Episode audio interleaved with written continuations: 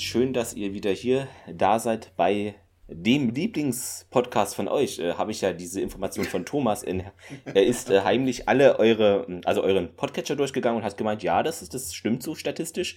Also hier bei eurem Stargate Podcast natürlich. Aber natürlich kann ich es nicht alleine machen. Thomas ist dabei. Hallo Thomas. Hallo. Und? Außerdem, äh, außerdem, ja. Sekunde, bevor wir, ne, ich, ich bin derjenige, der das so eingestellt hat, dass man nur 5-Sterne-Bewertungen und ich genau. habe das halt erweitert, die das Funktion, ist, ja. von wegen, ihr könnt einen Podcatcher uns, nur noch uns abonnieren. Das, das sind heißt. diese tollen IT-Menschen, das ist doch schön. und äh, heute sind wir nicht zu zweit, sondern der Miguel ist auch da. Hi Miguel. Hallo. Ja, schön, dass es äh, geklappt hat. Ähm, wo könnte man dich, Herr von kennen? Ist es überhaupt ein Satz? Aber ja. wo könnte mich mal von kennen, äh, wenn ich mich auf Twitter aufrege? Nein, ähm, ich war zweimal schon zu Gast in anderen Podcasts. Äh, einmal bei Historia Universalis in einer Quiz-Sendung, das war ganz lustig. Mhm. Und einmal bei Medienkompetenzübungen, wo wir querfeld über Tagesaktuelles geredet haben, was auch sehr spaßig war. Ansonsten kennt mich so die Community rund um das Discovery Panel, man kennt sich. Ah ja. Also von Twitter, sehr gut. ja, wir kennen es ja auch von Twitter, ne? deshalb, ähm, ja, so ist es ja zustande gekommen. Ähm, ja, schön. Wir haben wie immer zuerst die Feedback-Rubrik. Ja, da kann man ein bisschen auch die News einstellen. Also es gab bei Rocket Beans, falls das eine kennt, so ein Quiz, das äh, Nerd Community, Nerd Quiz. Und da gab es eine, ja, ich fand es schön, dass mal wieder Stargate eingebaut wurde. Das machen die immer so heimlich. Äh, so eine Frage, genau. Und dann hieß es eben hier Destiny, Ra, Wilhelm, Brügge, Athos, Ellie Wallace, Wraith, Martuf, Skyra, Neros und Hammond. Und dann sollte man halt, welches Franchise und genau. Hat dann, glaube ich, auch jemand gewusst, äh, logischerweise. Dann haben wir ja jetzt dank euch natürlich äh, 5000 Podcast-Abonnentinnen und Abonnenten. Vielen Dank dafür. Habt ihr gut gemacht. Und genau, das hat uns auch äh, Beyond the Show. danke, danke. Beyond the Show hat Glückwunsch geschrieben. Vielen Dank äh, dafür. Ähm, ja, das war es, glaube ich, schon, wenn ich das alles richtig gesehen habe. Inbox, in der Inbox in, auf Twitter oder auf Facebook war jetzt auch nichts. Neues. Ja, ansonsten haben wir eine Stargate-Folge. Äh, Thomas, wie heißt sie denn im Original erstmal? Nemesis. Ja, und äh, im Deutschen ähnlich, äh, bloß mit einem Zusatz. Komma, Leerzeichen Teil 1. Oder auch ohne, das ist ja immer in den deutschen Variationen. Das ist aber ein komischer Titel. Komma, Leerzeichen. Nein, also Nemesis. und, ähm, genau. Und äh, interessant finde ich, dass diese Folge überall eigentlich ähnlich heißt, wenn man es zurück übersetzt, außer im Spanischen. Da heißt sie nämlich Fair Punishment, worunter man sich auch relativ wenig vorstellen könnte. Aber gut, die Spanier eben. Genau, und Nemesis ist hier natürlich die griechische äh, Göttin des gerechten Zorns, Rachegott, ähm, Selbstüberschätzung, Missachtung von Recht und Sittlichkeit bestraft. Siehe Nemesis in der Wikipedia. Kostenfreie Werbung für diese Webseite, die jeder Mensch kennt eigentlich. Ja. Äh, Thomas, wer hat uns eigentlich geschrieben hier, die Story heute? Du hast äh, erstmal ja. überspringst ja die wichtigste. 1.6.2001. Ja, bei mir steht es immer andersrum, deshalb. Äh, ja, Und original 10.3.2000. Äh, interessanterweise ist hier schon wieder eine Pause drin. Jetzt sind es fünf Monate seit der letzten Folge. Vorsommerliche Frühlings. Ich, ich, weiß es nicht. Ne? Das ist uns, beim letzten Mal hatte ich es ja behauptet, da, da, da, das falsch da Aber das waren weniger, vertan, oder? Aber, jetzt aber bei der vorletzten war es Thomas, glaube ich, auch, ne? Da war es ja. aber nicht drei Monate, das war weniger. Hier waren drei oder sowas. Und jetzt sind es hm? fünf. Einfach ja. über ein Jahr zwischen Weltpremiere und Deutschlandpremiere. Ja. Man stellt sich das heute vor. Ist heute nicht mehr so. Äh, das gibt's nur noch bei Paramount. Ja, ja, das Europa kennen wir nicht. Das ist, das ist doch Quatsch. Quatschkontinent.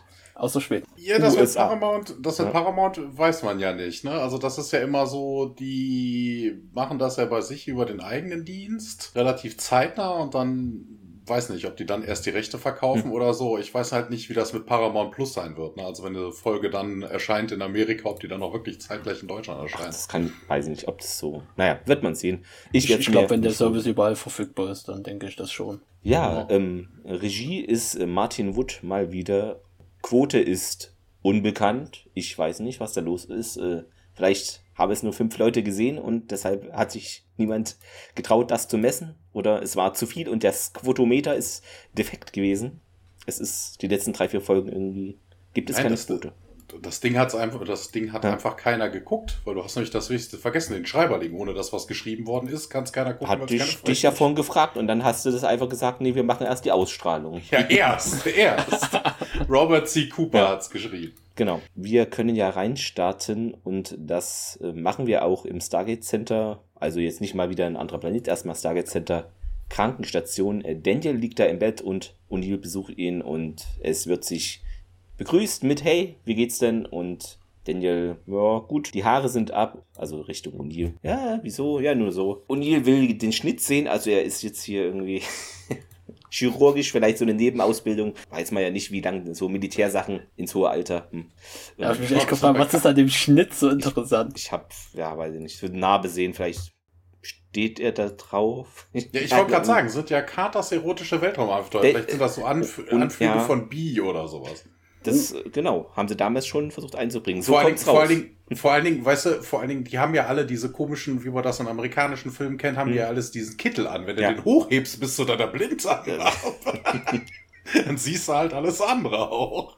Und hier steht auch fest, ja, Fraser hat irgendwie gesagt, eine Woche dauert es noch, bis er Daniel hier rauskommt und der findet es ziemlich verrückt hier nach all den gefährlichen Abenteuern der letzten Jahre, dass eben der Blinddarm es geschafft hat, ihn in die Knie zu zwingen. Ja, äh, also er fühlt sich eigentlich schon prächtig und. Das schafft auch jeder Poll, der Daniel über den Weg läuft. das stimmt.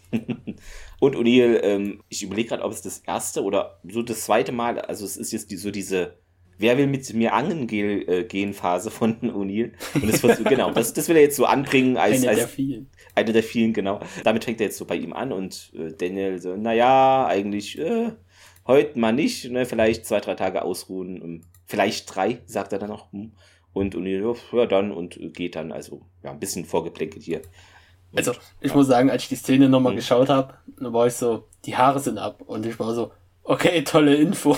Ja, ich, das war so. so. Habe ich irgendwas verpasst? Hab ich, war ich wieder unaufmerksam? Was für Haare? Ja, so mit dem Schnitt war mir dann schon klar, so, okay, ja. wahrscheinlich Blinddarm, kennt man ja irgendwie so. Aber das mit den Haaren war so eine Info, ich hab's, Will er ihm jetzt sagen, dass er rasiert wurde? Oder, ja, das dachte ich irgendwie auch. Ne? Also es ging in so eine ganz komische Richtung und ich dachte wieder, ich habe wieder irgendwas übersehen, was jeder beim ersten Mal sieht, aber. und dann springen wir in ähm, Carters Labor, genau. Darf ich kurz? Interessanterweise ist es ja eigentlich so, von wegen Daniel sagt ja, ich fühle mich ja jetzt schon großartig. Oh, willst du fischen gehen? Ähm, ähm, äh, ich muss noch zwei Minuten. ja, so, ja. ja. Also, äh, das. Äh, nicht wirklich Lust, äh, so würde ich es bedeuten, vielleicht. Ja, dann geht's im Labor weiter. Genau, ja, Carter äh, bastelt am Naquada-Reaktor, äh, Re Ricardo? Ricardo? Reaktor rum, ja, ja, als O'Neill reinkommt und äh, sie begrüßen sich, sie erkundigt sich dann auch, wie es Daniel geht und, äh, ah ja, ganz okay. Was wird denn das? Ähm, mit dieser Maschine analysiere ich die genaue Zerfallsgeschwindigkeit des Naquada im Reaktor. Das ist wirklich beeindruckend. Im Gegensatz zu Plutonium hat Naquada tatsächlich ja. ein... Ich habe gerade Urlaub. das ist ja, sehr Sir. gut.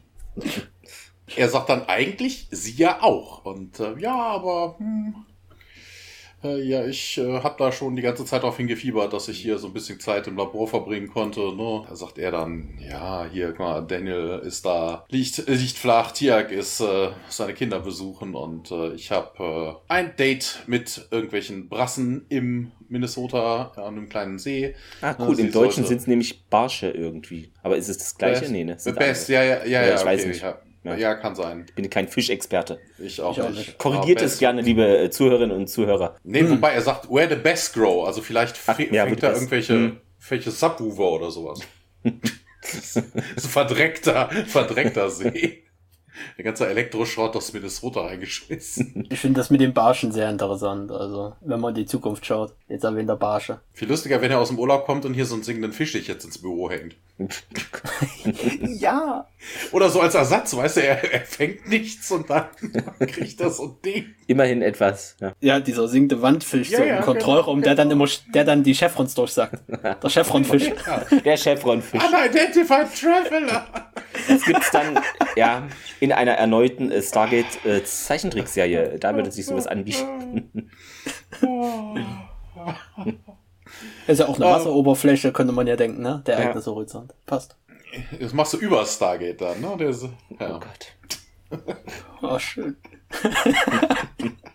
Ja, und ihr versucht es dann irgendwie, Carter dann davon überzeugen, dass das irgendwie Spaß macht. Und sie sagt, ja, hier, das, was ich da tue, macht auch Spaß. Also mir zumindestens. Und ja, er druckst dann so ein bisschen rum, aber hier, es gibt doch Besseres. äh, Die Schönheit der Natur in Northern Minnesota. Und äh, ja, sie kriegt so irgendwie die Vibes, ob das eine, eine Einladung sei. Und äh, ja, hier, und ihr wiegelt direkt an, nein, nein, nein, da ist doch nichts bei. Ne? A couple of Coworkers sagt da, Friends, if you will. Fishing, das ist ja ganz normal und äh, sie sagt auch wow. Sie guckt auch so ein bisschen, als wäre sie ja eigentlich interessiert, aber nur so, ja, ähm, sorry, nee, das äh, geht irgendwie nicht. Ja, er verabschiedet sich dann und geht dann auch und wir bekommen, äh, wir kommen in einen bekannten Ort, an einen bekannten Ort. Wir sind wieder in einem Korridor und hier läuft er entlang und Carter scheint es sich irgendwie anders überlegt zu haben, nämlich sie rennt hinter ihm her. Dann ist er vermutlich irgendwie, also ich hatte so den Eindruck, dann ist er so ein bisschen von ihrem eigenen Auftreten überraschte, weil sie sagt dann so, ähm, ähm, ne, ja, schöne Zeit, Sir, ne? Mhm. Also als hätte sie dann doch äh, Nochmal anders überlegt. Und, aber sich dann im letzten Moment dann doch nochmal äh, umentschieden und ähm, O'Neill macht dann aber noch einen blöden Spruch, ähm, fängt ein bisschen an zu singen und erzählt irgendwas von Moskitos und dann wird er weggebeamt und Carter rennt los und drückt einen Alarmknopf. Ich weiß nicht, ob es, äh, es war wahrscheinlich in dieser Szene oder danach, ähm, bevor wir es vergessen, äh, man sieht Martin Wood, den Regisseur der Folge, hier zum ersten Mal als Major Wood im Hintergrund, Sekunden nachdem eben O'Neill aus der Basis äh, gebeamt wird. Wird es dann nochmal, äh, 22 oder 23 Mal, wird er nochmal in so kleineren äh, Geschichten auftauchen, genau. Interessant, ich hatte in der Szene überhaupt gar keinen Typen im Hintergrund Dann war es ja, wie gesagt, dann war es äh, vielleicht an einer anderen Szene, aber auf jeden Fall. Okay. äh, Kann auch sein, dass ja. ich mich vertue. Nee, nee, ich habe halt gut. nur Carter gesehen, Ja. die dann zum Schalter läuft. Und Das kann auch später dann sein, aber ich wollte, sonst vergesse ich das noch. Genau. Ja, Ich habe hab mich gefragt, gibt es in Minnesota Piranhas? Okay, das, Der Der das ist ja noch nicht da, also Ja. es kann ihn keiner gefressen haben. Ja, aber nee, er sagt ja äh, äh, ja, Minnesota, in Minnesota und hier, es gibt auch Piranhas. Und ich war so, Genau. da gibt es Piranhas. Piranhas, Moskitos, genau, Fische. Ja, ach so, wir haben ein deutsches Transkript, also ähm, es ist Achso, das sagt er im Englischen genauer. nicht. Er Ja, redet okay. nur von Moskitos. Land of Sky, Blue Waters, Lufas, Yeshua, Badgers, Snookums, Moskitos. So, ne, hier sagt er Land des Kle- kristallklaren Wassers, der Genau. Fische. Okay, es gibt auch Piranhas, Moskitos. Genau, ja, und dann geht's in Thors äh, Schiff weiter. Er landet da, guckt erstmal hm, und redet halt noch weiter, reihenweise Haubentaucher. ja, dann merkt er halt so, oh, ich bin, gar, ich bin gar nicht mehr auf der Erde, was ist hier los? Genau, der ruft halt direkt Tor, also er weiß schon, was abgeht und läuft halt rum. Weiß nicht, die kleinen Roboter tauchen auf. Ja, zum ersten Mal. Ja, so spinnenartige. Ja, schön, wie er später beschreibt, Technokäfer, fand ich ein schöner Begriff dafür. Und er ist genauso erschrocken, wie ich das wäre. Also, Bin auch nicht so der äh, Spinnenfreund oder überhaupt Käfer, Spinnen. Hm. Also die Szene kommt erst nach dem Intro, was ja jetzt direkt folgt, wo er sich da an die Wand stellt, da, der eine Replikator, Technokäfer, halt an ihm ranklettert und er sich so erschreckt und so, so abschütteln will. Ja, läuft so Das- über ihn ein bisschen, ne? Ja, genau. Das, Genau. das ist aber auch eh geil, ne? So von wegen, er, er ke- sieht dann diese Horde an Käfern, die auf ihn zukommt und der denkt sich dann so von wegen, uh, äh, das sieht mir nicht so geheuer aus. Äh, ich stelle mich wie einfach mal an die Wand und hoffe, dass sie hier vorbeigehen und mich nicht sehen. Also was ist denn das für Ja, eine Einstellung? Äh, dieser Mann ist ein Star Trek-Fan und äh, kennt die Burg. Und er dachte natürlich, das ist hier ähm, vielleicht ein Äquivalent, Ähnlichkeiten. So würde dann hätte er da einfach, dann hätte er auch stehen bleiben können, weil Widerstand ist ja zwecklos.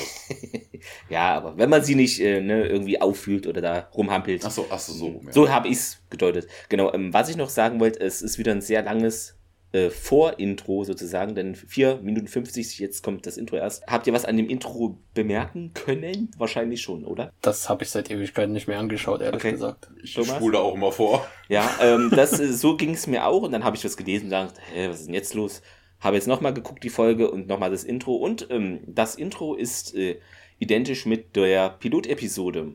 Also man sieht hier diese Ra-Statue, die gefilmt wird und nicht irgendwelche Montagen und Clips von unserem SG1-Team, sondern eben Ah. alle Schauspielerrollen und eben dieses, wie es eben im Piloten auch und Originalfilm eben auch, Originalfilm ähm, auch war von Ach Emmerich. so. Ha. Also es ist praktisch nicht diese Clipshow, was wir ja kennen, wie irgendwie Carter feuert und die feuern auf den und irgendwie stürzt ein Gleiter ab, sondern das äh, ja, haben die hier so mal anders gelöst. Äh, vielleicht weil es Staffelfinale war oder also ich konnte jetzt nicht wirklich eine Begründung irgendwie entnehmen, aber ist halt anders, ja. Das Tape war ausgeliehen. Mist, wir haben die Archivaufnahmen gerade nicht. Äh, habt ihr hier noch? Ja, da, dann spielen wir das von der DVD irgendwie ein. Ja. genau. Vielleicht ist es so gelaufen. Das ist gut. Ist, ist ja auch eine kleine Premiere. Wir sehen ja das erste Mal Replikatoren in Stargate. ja, das ist ja vielleicht ähm, hat man sich da entschieden, das noch ein bisschen besonders Ein- zu machen. Warum ein nicht? Feind, der uns ja noch lange begleiten wird. Ja, ja, wir sind dann in einem in einem Aufzug und ich wollte in einem Stargate Center sagen. Genau. Was? Äh, Nee, das, es geht erstmal noch weiter mit der Szene auf der Beliskner, so heißt nämlich Thors Schiff. O'Neill steht da ja an der Wand. Jetzt kommt nämlich erst der Ja, das hatten wir ja und krabbelt schon, über ja. ihn. Ne? Er schmeißt ihn runter. Und interessant, weil jetzt kommt nämlich noch eine kurze Szene, äh, die, wo wir gerade gar nicht drüber gesprochen haben, weil die Replikatoren, wir sehen nämlich, äh, wir haben im ersten Shot, den wir vor dem Opening Credits hatten, kamen die Replikatoren von geradeaus. Also es ist ein langer Gang und die kamen ihm so nur zielstrebig auf ihn zu. Er stellt sich an die Seite und jetzt in diesem Shot, im nächsten, sieht man, dass die Replikatoren aber von links kommen und nicht von geradeaus, wo ich mir denke, hä, was, was, was haben die jetzt irgendwie, die nochmal zurück und von der anderen Seite rumgelaufen? Also, Verstärkung. das macht, ja. Vielleicht Das ist das ist eine zweite Gruppe. ja, ja, nee, das ist ja direkt zusammenhängend. Ne? Der eine Käfer läuft über ihn, das ist ja genau dieselbe Szene. Also irgendwas haben sie da vielleicht falsch im anders falsch, falsch. geschnitten. Ja, rei, anders Ja, rein. ja, irgendwie. Das kann gut sein, anders, ein bisschen anders. Ne, also falschen Kameraengel und dann Ja. haben sie sich gesagt, so von wegen, äh, hier, die müssen ja von geradeaus kommen, filmen aber aus einer anderen Richtung und dann ist es dann, wenn du so siehst, von links kommend. Also das macht an der Stelle auch keinen Sinn. Ja, Korridor, sorry. Genau, ähm, Carter tritt mit Hammond aus dem Aufzug heraus und äh, ist sich irgendwie sicher, es waren halt eben die Asgard, die O'Neill hochbeamten und äh, sie gehen dann durch den Korridor äh, zu Hammonds Büro und ja, hofft, also der Hammond hofft, dass es eben, dass sie da recht hat mit und was, was ist überhaupt los und mal gucken, was die überhaupt wollen, mein Carter. Und schicken sie eine Botschaft durch das Stargate an Tirk, äh, meint Hammond, und äh, sie bestätigt das. Sie gehen dann aus dem Büro und Hammond ruft mal durch. Hier ist General Hammond, verbinden Sie mich mit Major Davis. Äh, ja. Das ist so ein bisschen vorschnell von ihm, oder? Na, also von wegen, die, keine Ahnung, die Ja. Asgard könnten sich auch nur was auch immer wollen. Genau. Kaffee, Kuchen, was auch immer, keine Ahnung. Äh, Analsonden in Jack stecken, was weiß ich was. Warum man dann jetzt Tialk und Major Davies informieren müsste, keine Ahnung. Also, Ti- Tiag verstehe ich, dass man Ja. den dann nicht unbedingt rufen muss. Major Davis verstehe ich schon, weil das ja so die Verbindungsperson äh, zwischen Stargate Center und Pentagon ist, glaube ich, und Generalstab. Ja, ja, aber Ähm. es ist ja bis jetzt noch nichts passiert. Stimmt, es ist ja so, äh, Aber komm, wir rufen mal wieder passieren. an. Ja. Vielleicht Die mag auch Wahrheit einfach ist- Major Davis. Irgendwo da draußen. Ach so, ah. Wer weiß. Bro-Vibes.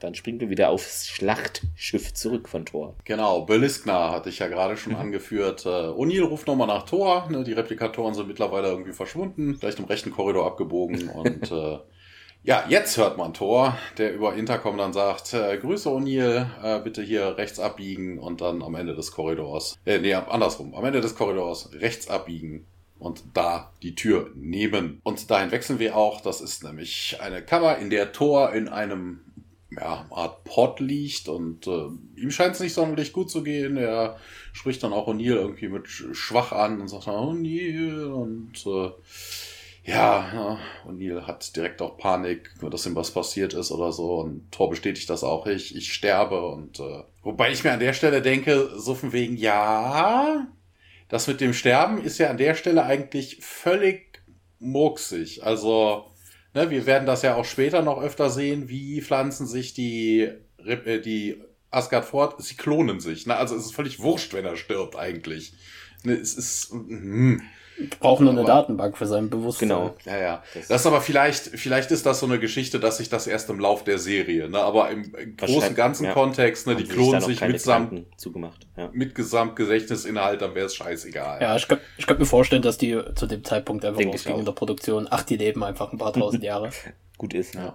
Oder ja, ne, was natürlich auch sein kann, dass der Einzelne immer noch trotzdem Angst hat zu sterben, selbst wenn man ihn dann hinterher kopiert. Ne, Also du wirst ja nicht in der Sekunde des Todes, wo dann schon anfängt dein Gehirn zu zerfallen und sowas. Du wirst ja irgendwann vorher den Klon anfertigen. Ne, Das heißt, der kriegt die letzten Tage seines Lebens ja gar nicht mit, das Sterben oder so. Ne? Vielleicht Also die Asgard sind Zylon. trotzdem- Einigen wir uns darauf. Ja, okay. Ja, und ihr fragt dann aber auf jeden Fall, was passiert ist. Und äh, ja, lange Geschichte. Äh, ja, O'Neill vermutete einen Zusammenhang zu den Käfern in der Halle. Thor ja, es klingt eigentlich so im ersten Moment, als würde er ablenken davon, weil er sagte, ich konnte dich nicht hier direkt in den Raum beamen. Aber dann kommt er nochmal auf diese Käfer, wie O'Neill sie nennt, äh, zu sprechen. Die werden wohl durch Hochenergie Output angezogen, wie zum Beispiel ein Transporter verursachen würde. Meine, es wird dann auch ein bisschen drüber geredet. Wer sind denn sie? Das sind die Feinde der Asgard und äh, ja, O'Neill kriegt direkt auch mit. Ne? Das sind wohl vermutlich die Typen, weswegen die sich die Asgard nicht mit den Gua'uld anlegen wollen, weil es noch einen stärkeren Feind gäbe, einen größeren Feind gäbe, eine größere Bedrohung dass das wohl die wären. Und äh, Genau. Hatten bestätigt wir ja das in dem Moment. In Fair Game nicht. schon gehabt, also da wird jetzt drauf Bezug genommen, genau. Ja, auf die Folge. Genau. Ähm, aber Thor geht nicht darauf ein, er sagt, ich, er wäre schwach und hätte hier. Das sind irgendwelche Steine, die alle Informationen äh, beinhalten, die er benötigen würde und äh, zeigt dann auch so eine Konsole.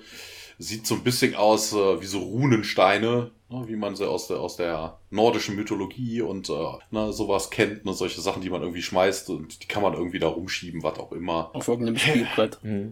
Ja, ja. Die halten sie fest mit so Magneten Mü irgendwie. Ja. Mühle mit, mit Runensteinen oder so. So, so Ja. ähnlich sieht das aus. Also wenn ihr dahin geschickt worden wärt, hättet ihr gewusst, wie man diese Steine benutzt? Nein. Vor, vor allen Dingen so jemand, der so technisch begabt ist wie O'Neill. ja. Also mal ganz ernsthaft. Wo sind eigentlich die zwei Muscheln? Ja, das. Nein, nein, nein, nein, weißt du, das erinnert mich an Scotty. Weißt du, wo sie in die Vergangenheit Hallo, reisen. Computer. Hallo Computer, genau. genau. Nimmt der Jack den Stein in die Hand und sagt, hallo. Das, hätten sie machen können. Das hätte sich ja wirklich angeboten, das stimmt. Wobei, er hat ja gesagt, die, die Steine würden das beinhalten. Vielleicht versucht dann Jack sie auch einfach kaputt zu kloppen und zu gucken, was drin ist. so, so, ein- so, ein- so ein chinesischer Glückskeks mäßig. Die Nachricht ist da drin. Mist. Ah, das ist auch, Ja, hier war es nicht. Vielleicht der nächste. auch mit der Transporterenergie, dass die angestoßen wurden, äh, äh, angezogen wurden vom Energieausstoß. Die sind ja vorher abgebogen, bevor da, wo Jack überhaupt war. Also so sehr haben sie sich auch nicht Also, nee, nee, nee, sie sind, sie sind in die Richtung gegangen, wo Jack herkam. Ne? Sie kamen halt von geradeaus und dann später dann von links, aber die sind in die Richtung marschiert, wo Jack stand. Also das ist schon die Richtung, wo der Energieausstoß herkam. Wobei ich mir fast gedacht hätte, so wegen der Energieausstoß würde ja dann vermutlich eher vom Kraftwerk, vom Generator des Schiffes ausgestoßen und nicht von dem Beamvorgang selber. Ich, mhm, weiß man nicht. Hm, wissen wir nicht. Ja, Thor entschuldigt sich auf jeden Fall und Neil wundert sich worüber, aber dann ist Thor auch schon äh, out cold, ne? Der ist dann nicht mehr ansprechbar und ne, den kriegt er auch nicht mehr wach. Fehlt nur, dass er ihm so rechts und links ein paar gibt, aber das tut er nicht. Ja, er checkt aber den, seinen Puls und dann geht er rüber zu dieser Konsole und bewegt dann einfach mal wild irgendwelche Steine.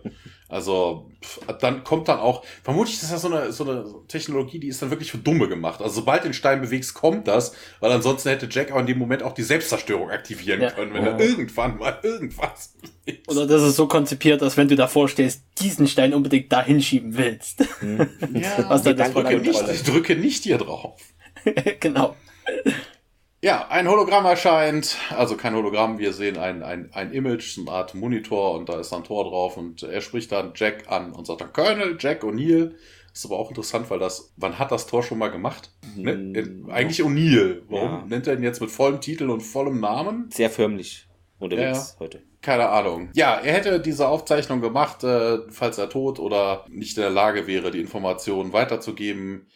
Die Belistner, hier taucht dann das erste Mal auch der Name auf, ähm, wurde in den Kampf gezogen gegen einen Feind namens Replikatoren. Hier taucht dann auch die Replikatoren-Benamesung das erste Mal auf.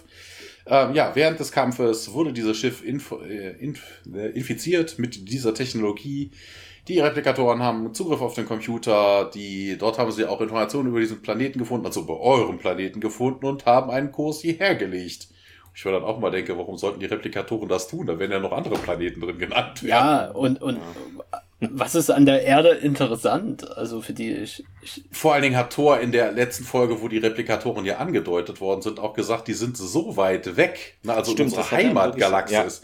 Also warum sollten die Replikatoren aus der Heimatgalaxis der Asgard in die Milchstraße kommen, um die Erde zu infizieren? Aber wir hatten ja auch schon das, die sind nicht so ganz koscher, eigentlich äh, nicht so ganz, ne, die, die Asgard, vielleicht will der einfach den, in Anführungszeichen, also äh, nicht, aber den Feind praktisch zur Erde, dann sind die das Problem los. Vielleicht denkt ihr, das kann man so lösen. Hier, schlagt ihr euch mit dem rum, wir haben, ne, ja klar. Menschen und Goa'uld gegen Replikatoren. Ja, genau so, dann, dann sind, dann können wir in Ruhe unser Ding erstmal machen.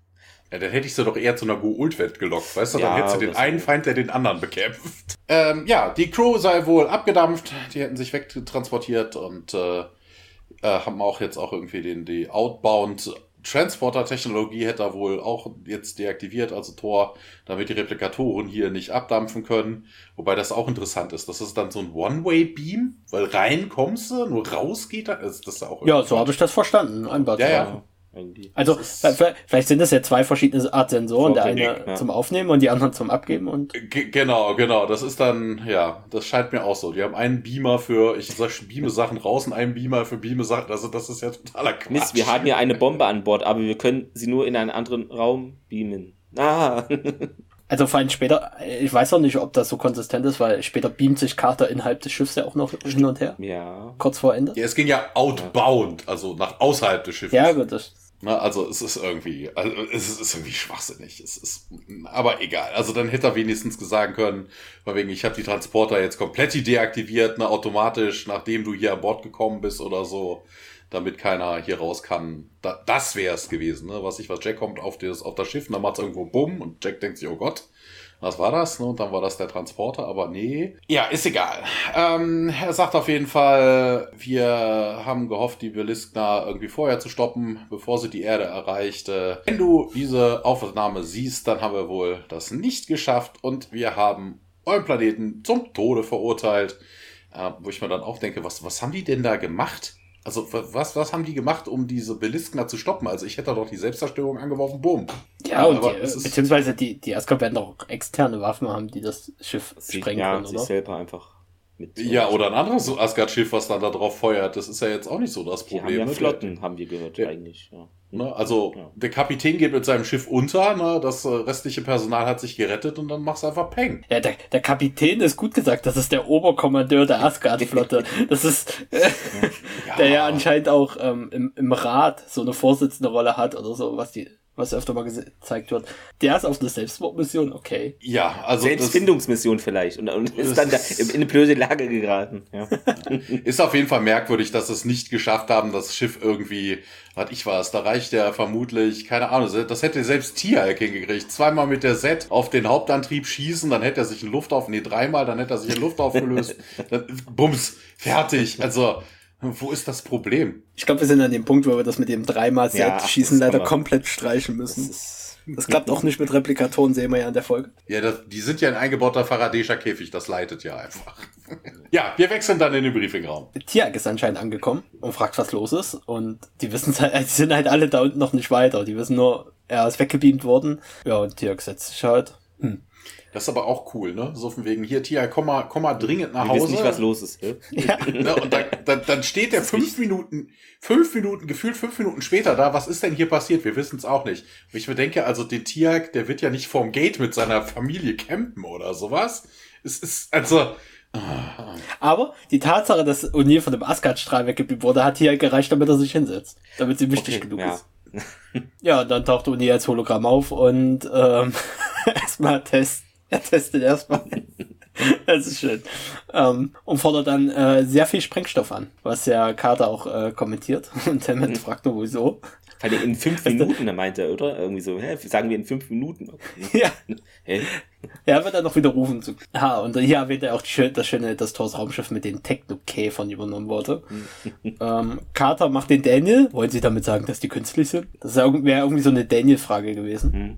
Ja, und das Schiff zu landen und die Erde zu infizieren, das finde ich auch eine schöne Wortwahl. Ja, und es wird damit das Schiff zerstören, wo ich mir denke, wenn die Asgard das nicht konnten, wie willst du das mit ein paar Kilo Sprengstoff schaffen? Weil die Erdtechnologie ist nicht so ausgereift und die rechnen damit null. Es ist, es das, ist, das ist wie so in Star Trek wie, 8 mit den Masch- Maschinengewehren äh, gegen die Borg. Ja, oder wie mit äh, Speeren gegen Goa'uld-Schilde. Ja. Sowas vielleicht. Keine Ahnung, vielleicht, vielleicht, weißt du, vielleicht haben die auch einfach gar keine Waffen. Die haben ihre Schiffe, die können nach außen ballern, aber was willst du denn jetzt gegen den Gegner im eigenen Schiff machen? Außer du lässt jetzt dein Schiff zerstören von anderen Schiffen. Ja, ja, dann erklärt halt äh, O'Neill noch, dass Thor gerade bewusstlos hier rumliegt, dass äh, das Beamsystem deaktiviert ist, aber O'Neill das Schiff bedienen kann. Weigert sich aber, die anderen hochzubeamen, weil da erklärt er ja, dass das ein Einbahn, dass das, wie, wie sagt man, Todesmission, ich habe gerade das Wort Selbstmordmission ist am Ende. Ja. Auch wenn es sich wundert, dass die Asgard-Schiffe an- anscheinend keine Shuttles oder ähnliches haben. Warum eigentlich nicht? Die setzen nur auf ihre Beam-Sache. Das glaube ich auch. Ja, und dann äh, äh, durch einen Nee, ich glaube, das kommt gleich erst noch mit dem Bodenluftschlag. Ja, das Ja. kommt gleich. Ich erst. verrutscht in meinen Notizen. Huh. Ja, genau, ja, was noch gesagt wird mit dieser Tarnverrichtung, ne? Äh, Sagt Carter noch. Das ist, Ja, wobei das auch- Ne, auch nicht Sie so reden ja noch darüber, dass keiner, keiner, der hochkommt, runtergehen könnte. Ne? Also Dass die Asgard-Tarnvorrichtungen benutzen, ist ja nie wirklich gezeigt worden und weiß nicht, warum man das nicht sehen sollte, optisch allein. Also, ja, das wissen wir auch nicht. strahlen Also, die nicht sie haben, irgendeine Wärme ab, die Raumschiffe? Sie haben Cloaking. Hm. sie haben Cloaking-Devices insofern, dass äh, ne, Thor sagte ja auf wegen, das kann von keinem Radar aufgefasst werden. Aber wir sehen jetzt nicht, dass das so eine Technologie hat wie mit diesem, äh, diesem Tarnschiff, was hier der Kopfgeld hatte. Ne? Also Ja, wirklich, genau, dass das ge- unsichtbar wäre. Also jemand, der mit am Himmel guckt, mit seinem Teleskop, der könnte so ein Asgard-Schiff vermutlich schon entdecken. Außerdem sagen, außerdem ist ja auch, die haben ja auch noch ein ganz anderes Problem. Das ist ja schön, sie erkundigen sich, was ist denn mit einem Surface-to-Airstrike oder so? A, ist das ein Surface-to-Universe-Strike? Und zweitens wäre das ja nicht nur die Cloaking-Device, weswegen man nicht trifft, die haben auch Schilde. Das käme erschwerend hinzu. Ja. Ja, wenn, Ja. wenn, wenn zwei Raketen äh, ein Goa'uld-Schiff nicht kaputt machen können, dann schaffen die es mit einem Asgard-Schiff bestimmt. Dann wären es zehn Raketen. ne? Hm. Ach, vielleicht Ja. klemmt die einfach ein bisschen Naquada rein, dann ist das, geht das auch. Ja, ähm, wir sind wieder in der Beliskna, äh, dort im Kontrollraum, äh, Schrägstrich Frachtraum. Ähm, Thor ist noch bewusstlos da und O'Neill schaut sich die Aufne äh, Aufneichzungen an, genau. ähm, der molekulare Transporterstrahl wurde auf das Ziel direkt vom Stargate äh, programmiert und O'Neill, ja, ja, ja, ja, äh, spult da ein bisschen rum. Also er kann das jetzt anscheinend super toll bedienen. Und, Aber das ja. Tor, weißt du, das ist auch irgendwie, ne? So von wegen, Tor sagt von wegen, ich habe euch zum Tode verurteilt, wir haben alles versucht. Aber jetzt so irgendwie, er hat alles noch. vorprogrammiert. Er Ja. hat den ganzen Plan schon Er von A bis Z. Egal was O'Neill macht, hier hast du eine Anleitung, weil es ist ja immer, ist ja keine, ist ja keine KI oder so, hier so, so ein komisches, Nee, nee, so eine komische Briefklammer wie ein Office oder ja. so. Dödelö. Ne? Das ist ja wirklich Tor, der irgendwas vorher aufgezeichnet hat. Ja, ich glaube, vielleicht äh, nahm er an, so wer da hochkommt und wirklich so nicht wirklich viel versteht. Wie erkläre ich es am besten? Und dann hat er so aufgenommen. Ja, aber wenn er davon ausgeht, dass die Erde eh komplett äh, verwüstet und also das ist irgendwie so ein bisschen, bisschen mehr. Vielleicht hat er sich gedacht, vielleicht hat er die Vibes zwischen ihm und Carter, vielleicht haben sie sich gedacht, vielleicht wollen die nochmal Knickknack, weißt du, so, hm. Ich finde die Stelle auch äußerst ungünstig, direkt vorm Sternentor. Also erstmal gibt's da manchmal so einen Vortex, der unpraktisch sein Ja. könnte. Was ist, wenn da gerade ankommende Geldreisende sind, werden erstmal auf dem Asgard-Schiff gebeamt. Das wird alles äh, gescannt. Nein, sie können sich ja nicht runterbeamen, sie können ja nur Zeug hochbeamen. Ja, ja klar, aber wenn da gerade welche durchs Geld nach Hause kommen, laufen über die Rampe und sind plötzlich auf der Brücke von Thors Schiff. Auch schön. Weg, weggebeamt. Ja. Äh, Ach genau. so, so.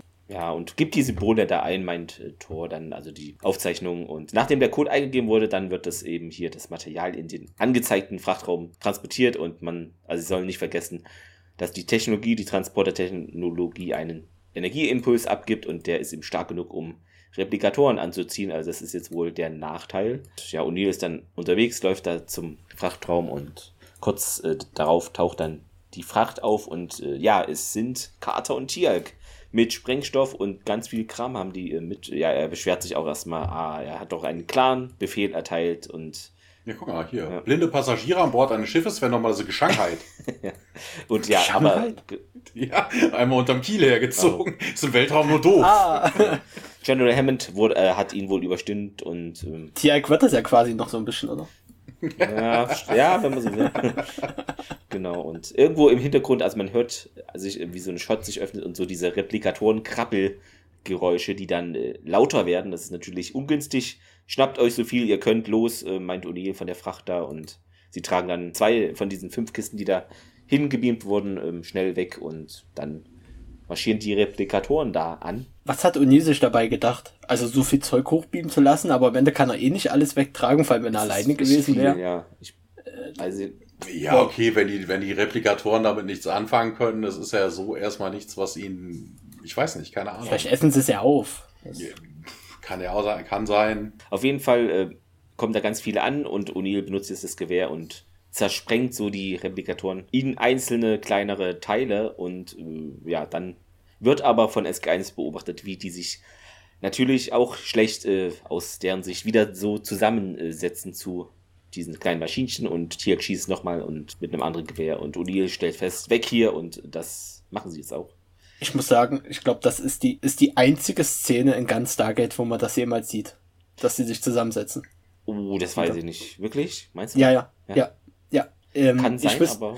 ich bin mir ziemlich sicher, dass das die einzige Szene in ganz Stargate ist, wo sich diese Käfer wieder von selbst zusammensetzen. Ich hätte jetzt auf die Reese-Folge noch getippt, dass man es da nochmal so sieht. Ich weiß es aber nicht genau. Kannst du nicht sagen. Aber wir sehen hier auf jeden Fall, das wird ja auch im, im englischen Transcript gesagt, also Tiax Zetkan hat keinerlei Einfluss. Und sobald man die Viecher ein zweites Mal trifft, äh, bleiben die wohl auch zerstört da rumliegen. Aber es sind halt sehr, sehr viele.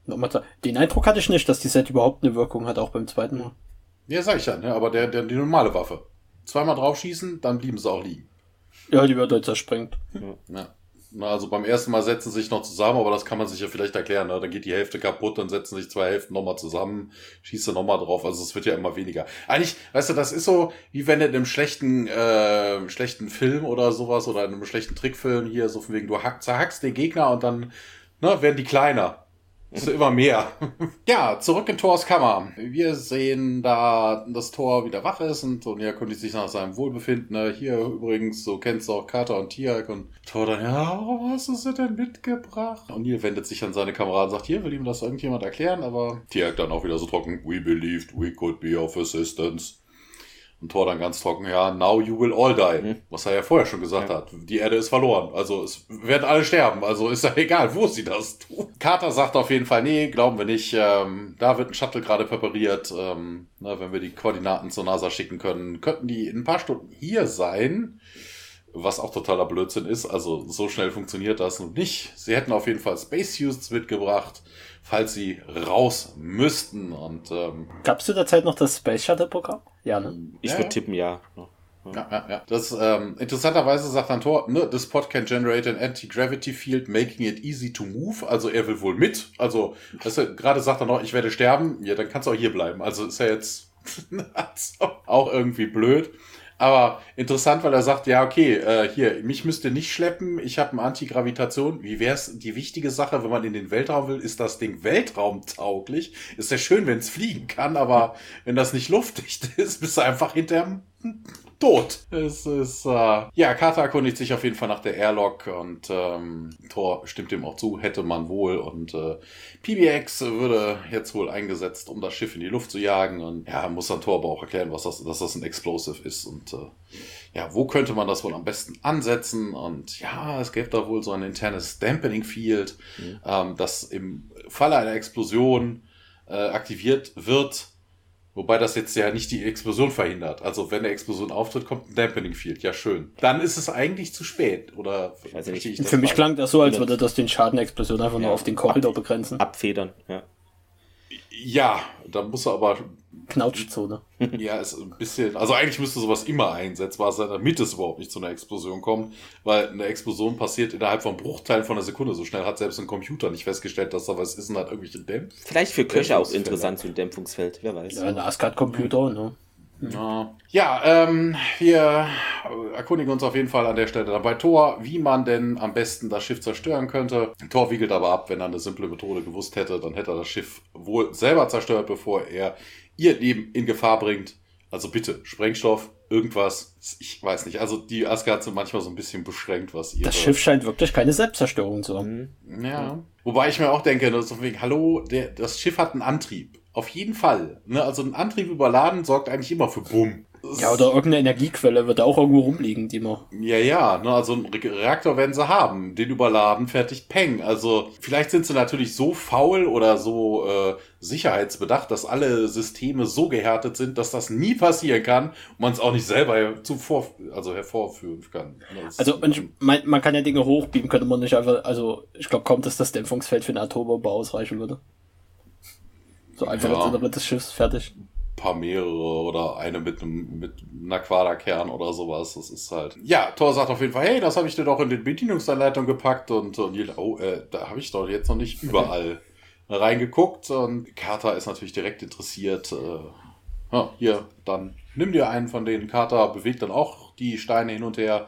Aber wieder geht die Selbstzerstörung nicht an. Aber Thor, so ein Zufall, weißt du, sie macht was und genau das, was man erwartet, passiert. Thor taucht nämlich dann wieder auf dem Bildschirm auf und erklärt ihr irgendwelche technischen Layouts des Schiffes. Die Beliskna ist von vier Neutrino-Ionengeneratoren angetrieben. Ähm, in Erdeinheiten wären das ein Energy Output von äh, ungefähr einer maximalen Last von einer Billion Kilojoules. Und Carter sagt dann auch, ja, ich glaube, sie müsste jetzt mal durch alle Recordings gehen und äh, ja, man hört dann diesen, diese Recording of Thor dann immer noch im Hintergrund, der irgendwas von Rear Thrusters erzählt. Auch interessant, ne? Also dafür, dass Thor glaubt, es gibt hier keine Rettung und nix und äh, jetzt verrät er einfach alles in dieser Anleitung, wo ich mir denke, wozu? Damit man sich nicht langweilt, bis die Replikatoren einen töten? Oder, hä? Es, es, es, es macht so keinen Sinn. Jetzt, jetzt muss ich erstmal umrechnen, weil im äh, Deutschen hat er gesagt, eine Milliarde, also eine Ja, Maximalleistung genau. von einer Milliarde Newton. Was war jetzt bei dir? Äh, eine Billion Kilojoules. Warte, jetzt gucken wir mal, ob das ein Übersetzungsfehler ist. In, was wollen wir denn? In Megawattstunden. Convert Kilojoules. Also, was hat er gesagt? Eine Billionen. Also, das ist, äh, das ist eine Millionen. Das ist eine Milliarde, das ist eine Billionen. Äh, sind, äh, oh Gott, oh Gott, was ist denn das für eine Zahl? Das sind äh, Hunderter, 777 Millionen sind es auf jeden Fall schon mal. Bill, das sind Milliarden. 277 Billionen, also Komma, Periode 7, was auch immer, Megawatt. Achso, hier, da steht's doch ähm, zwei, äh, 277.000 Megawattstunden, 77. Hä? Was, hä, was ist denn das für eine Umrechnung? Keine Ahnung. Ja, Das war mir so egal. So. Müsste das nicht größer werden? Naja, Achso, das eine ist klein. Kilowatt, ja, okay. Starting Units. Egal. Das ist eine Hausaufgabe für die Zuhörerinnen und Ja, äh, genau. Zuhörer. Also die können ja auch mal was machen, genau. Äh, ja, was ich noch cool fand, äh, O'Neill meint dann nach dieser Techno-Bubble auch, ja, ich bin an dieser Stelle plötzlich ganz müde geworden. Das passt Im ihm. Englischen sagt er das nicht. Okay. Er sagte, seine My eyes glazed over about there. Also von Hm. wegen, ich habe da mal drüber geguckt oder irgendwie sowas. Oder da, da finde ich das Deutsche deutlich besser, weil das so gut gepasst hat einfach. Ja. Eine Milliarde Newton, ja, gut. Hm. Ja, ähm, wir sind wieder zurück im Stargate Center äh, Aufzug und Davis tritt da hinaus. Hammond kommt ihm entgegen und begrüßt ihn. Davis meint auch, ja, ich wünschte, es wären nicht so ungewöhnliche Umstände. Unter anderen Umständen ist irgendwer schwanger. Hm. Naja, gibt es irgendwelche Neuigkeiten? Und Hammond sagt, nee, gibt's nicht. Leider irgendwie kein Funkkontakt zu SG1 konnte hergestellt aber- werden. Ja. Warum könnt ihr nicht einfach Funkkontakt haben? So prinzipiell. Und ähm, ja, das ist bestimmt wegen der Asgard-Tan-Vorrichtung, meint Davis, äh, dass das auch die Funksignale blockiert. Also die sind hier sehr theoretisch unterwegs in der Folge. Ich weiß immer nicht, wie die auf diese ganzen Annahmen kommen. Das ist erstaunlich. Und Hammond. Ja, sie kriegen keinen Kontakt halt mit denen. Ja, ne? aber- Der, die haben ja, die haben ja Carter und Tia garantiert ein Funkgerät mitgegeben und ja. Wie ich sehe, haben sie ihre Hausaufgaben gemacht, Major. Und äh, ja, General, ich befasse mich rund um die Uhr mit dem. Hier ist das Wort weg, das ist auch geil. Wahrscheinlich mit dem Stargate oder SG1 oder Stargate-Programm, ja. Ja, weil hier, bei mir steht das nicht mehr. Das ist weggelöscht worden von unbekannten Replikatoren. Ich weiß es nicht. Genau, und dann äh, geht's weiter. Wieder im Schiff. Äh, Thors Schlachtschiff Beliskna. Da in diesem Kontrollraum, wo Thor jetzt meint, äh, dass ja, abgelegene Planeten unserer Heimatwelt, da haben wir die vor langer Zeit entdeckt und die Schöpfer der Replikatoren waren da nicht anwesend. Und ja, Tierk äh, vermutet, dass äh, praktisch sie durch die eigene Schöpfung vernichtet wurden. Also der Klassiker könnte sich hier zugetragen haben. Beweise gibt es dafür irgendwie nicht, anscheinend. Ähm, Er sagt das so mit so einer Überzeugung, so Ja, ne? vermutlich durch ihre eigene Schöpfung Ich und das so. ist alles sehr. Als, als haben- müsste es Genau, die haben alle so Ideen, aber irgendwie so Belege ist hier nicht ganz so. Es ist ein bisschen eine Mulder-Folge, habe ich das Gefühl. ja, na, aber du kannst ja schlecht den Ja. Planeten jetzt auch groß untersuchen, wenn da die tödlichen. Replikatoren rum. Na, also es Ja, ist. vielleicht wo, ja. Die haben Ja, ist auch die. Frage mit, äh, eben später mit der Folge Reese, ob das da ein bisschen Ja, ein Konflikt Äh, ist. genau. Und die Replikatoren wurden eben an Bord des Asgard-Schiffes gebracht, um da mal, man kennt es, sie zu untersuchen. Und da war die Gefahr, der große Gefahrumfang noch nicht bekannt. Und ja, das passiert uns andauernd, meint O'Neill. Ähm, Von euch Jungs hätte ich das nicht, äh, hätte ich mehr erwartet. Finde ich auch geil, dass er da irgendwie denkt, ja, die sind da vorsichtiger oder hm. Vielleicht denken die halt, ich glaube, die Asgard denkt so, ja, unsere Technologie regelt das schon. Das ist halt einfach die Weltraum-FDP, es ist so, ja. Ähm, Thor meint, ja, übermäßiges Vertrauen in unsere Technologie. Jetzt sagt es auch, das war irgendwie unser Untergang, wobei die Nee, leben ja noch. Eigentlich ja nicht, ne? Deren Untergang war, dass sie, ihr sagt ja von wegen, the replicators were brought Aber, ne, also wegen die Replikatoren, also die haben wohl alle Replikatoren, die sie da unten gefangen haben, an Bord eines Asgard. Und weißt du, so einen einzigen ist ja scheißegal. Hast du ein Schiff verloren, weiß man, okay, da gehen wir besser nicht Dann lassen dran. wir das vielleicht mal, ja. Ja, also es ist, äh, Genau. mhm. Und Ja, vielleicht, dach, vielleicht dachten sie, das ist eine empfindungsfähige Lebensform, die es zu retten gilt. Mhm. Ach, sie sind die süß. so ein Asgard, der mit der Hundeleine und zum Replikator. niedlich. Ja. Ich Oh, das will ich, das will ich als Zeichnung haben. Ja. oh Mann, ja, wer weiß, was die da getrieben haben. Ähm, auf jeden Fall haben die Einheiten gelernt von den Mitteln, die wir, die da eingesetzt wurden, um sie aufzuhalten. Also haben sich angepasst, also ein bisschen Borg-mäßig und wurden zu einer tödlichen Plage unserer Galaxie, weil sie eben alles um sich herum vernichteten. Und warum haben die kleinen Mistviecher das Schiff noch nicht gelandet, äh, fragt O'Neill mal nach. Und es ist wohl laut Thor so, dass deren Überlebenschance hier eben mit ihrer, von ihrer Anzahl abhängen und äh, sie haben hier noch genug Nahrung im Schiff oder um sich da zu replizieren. Carter fragt dann auch mal nach. Ja, stimmt, Carter ist heute der Daniel der Woche. Die Danielle der Woche? Soll das heißen, dass sie tatsächlich dieses Schiff fressen? Und ja. also es, wird es ist ein bisschen Rollentausch, das stimmt schon. Ja, Weil das würde eine Karte eigentlich seltenst fragen. Ja, wobei es auch interessant ist, so von wegen, was hat das jetzt damit zu tun, dass sie das Schiff nicht landen? Also wenn sie das halbe Schiff aufessen, können sie Sie schlecht landen. Ja. Also es ist, ne, ob, vor allen Dingen, wenn, wenn die davon ausgehen, hallo, das ist eine Seuche, die die Asgard befällt. Ne? Also wenn die jetzt schon die, die, da werden ja auch mehr Informationen über die Erde drin sein. Ne? Also von wegen irgendwie so ein primitives Völkchen am anderen Ende der nächsten gibt, Galaxis. Äh, ne, also bitte, land das Schiff, gegen die Replikatoren können sie eh nichts unternehmen, also dann kannst du immer noch das Ding aufessen, sogar komplett, weil du bist ja dann da und brauchst es nicht mehr. ja, aber vielleicht, vielleicht, haben die Replikatoren schon so den Gedanken, ja, die könnten uns vielleicht doch vernichten, vielleicht haben die Mittel, die wir nicht kennen. Ja, aber weißt Aber- du, wenn die, die Asgard schon in die Flucht schlagen, mehr oder minder, und dann die Asgard über die Menschen denken, ah, ihr seid ja noch in der Steinzeit. Warum sollten, also, die Replikatoren sind höher als die Asgard, die Asgard halten die Menschen für Steinzeitleute, also, hm, sollten die, Und die Replikatoren fanden die Steinzeitleute sehr interessant. Anscheinend. Die sind extra zur Erde geflogen. Thor stellt fest, dass, dass die sich von Legierungen, also nicht Regierungen, sondern von Legierungen ernähren ähm, und bis eben die äußere Hülle dann gefährdet ist und also so geht er davon aus. Äh, ja, und wenn sie irgendwie kein Rohmaterial haben, äh, dann würden sie landen, wahrscheinlich vielleicht und wie, wobei was das auch bedeutet, ne, also wenn du gar Ja. kein Rohmaterial mehr hast, hast du das Schiff gegessen. Wie willst du dann landen? ja, das ist auch, es- Es wird ein großer Replikator dann, der so äh, der, der Weltraum. dann, der Genau. dann. Ja, und der durchkämmt dann die Wüste, es wird ganz wild. Ähm, wie intelligent sind die denn, fragt Oh Carter mein und. Gott, stellt euch das vor, so ein einzelner riesiger Superreplikator. Genau. Äh, nein, danke. Ja, die Fähigkeit, also sie haben die Fähigkeit, laut Tor zu lernen und sind da wirklich gut entwickelt und zu individuellen ähm, Verhalten auch fähig und äh, aber zu einem gemeinsamen Zweck. Godzilla Ja, vs. mach mal. Replikator.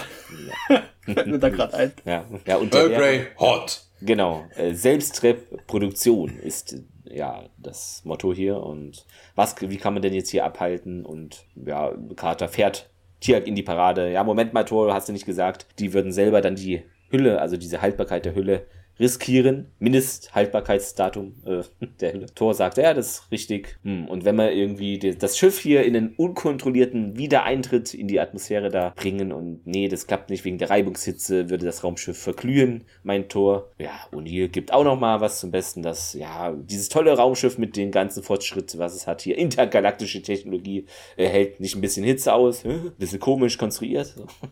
Ganz ehrlich, O'Neill spricht das aus, was ich Ja. mir in dem Moment Das- auch dachte. ja. So. Ah, ah, es hat Schilde, es hat Dämpfer und was weiß ich was für Technologien. Aber zum Wiedereintritt, oh Gott. Ja, es geht ja um den unkontrollierten Ja, Wiedereintritt, okay, Ne? Also aber- wirklich nichts an, nix an Gegenmaßnahmen, sondern Ja.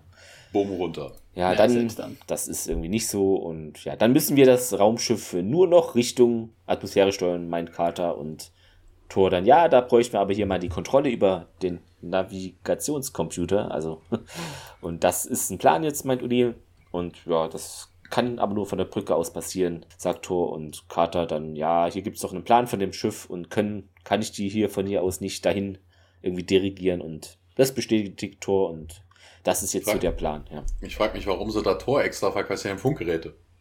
Und Und vor allem, wenn die auf einem, wenn die doch nicht, navi wie geräumig wenn die doch ist. navigieren können und das Schiff fliegen können, dann hätte ich das in den Jupiter geflogen oder so. Nein, nein, nein, sie können, äh, es geht ja um Navigating im Schiff, ne? also von wegen Kata, es geht ja um diese, um das äh, Wegenetz, also dass sie irgendwie durch das Schiff navigieren können, also ein Wegelaufplan. Ähm, interessant an der Szene, weil, äh, ne, und ihr macht sich ja so ein bisschen darüber lustig, ne, mit dieser ganzen Technologie äh, könnte das Schiff hier nicht der Hitze widerstehen. Und im Englischen, ich weiß nicht, wie es im Nee, Deutschen nee. ist, im Englischen sagt Thor, in order to reflect the subspace field of the phase generators, wo ich mir dann denke, was hat denn jetzt die, die, die Abschirmung der subspace fields? Um das Subraumfeld der Phasengeneratoren zu reflektieren. Ja, Ja, wo ich mir denke, hallo, es geht um Hitze. Ja. Es geht um Hitze. Also egal, was er damit sagen wollte, das war so typisch der Technobubble, aber er hatte nichts damit zu tun, worum es eigentlich geht.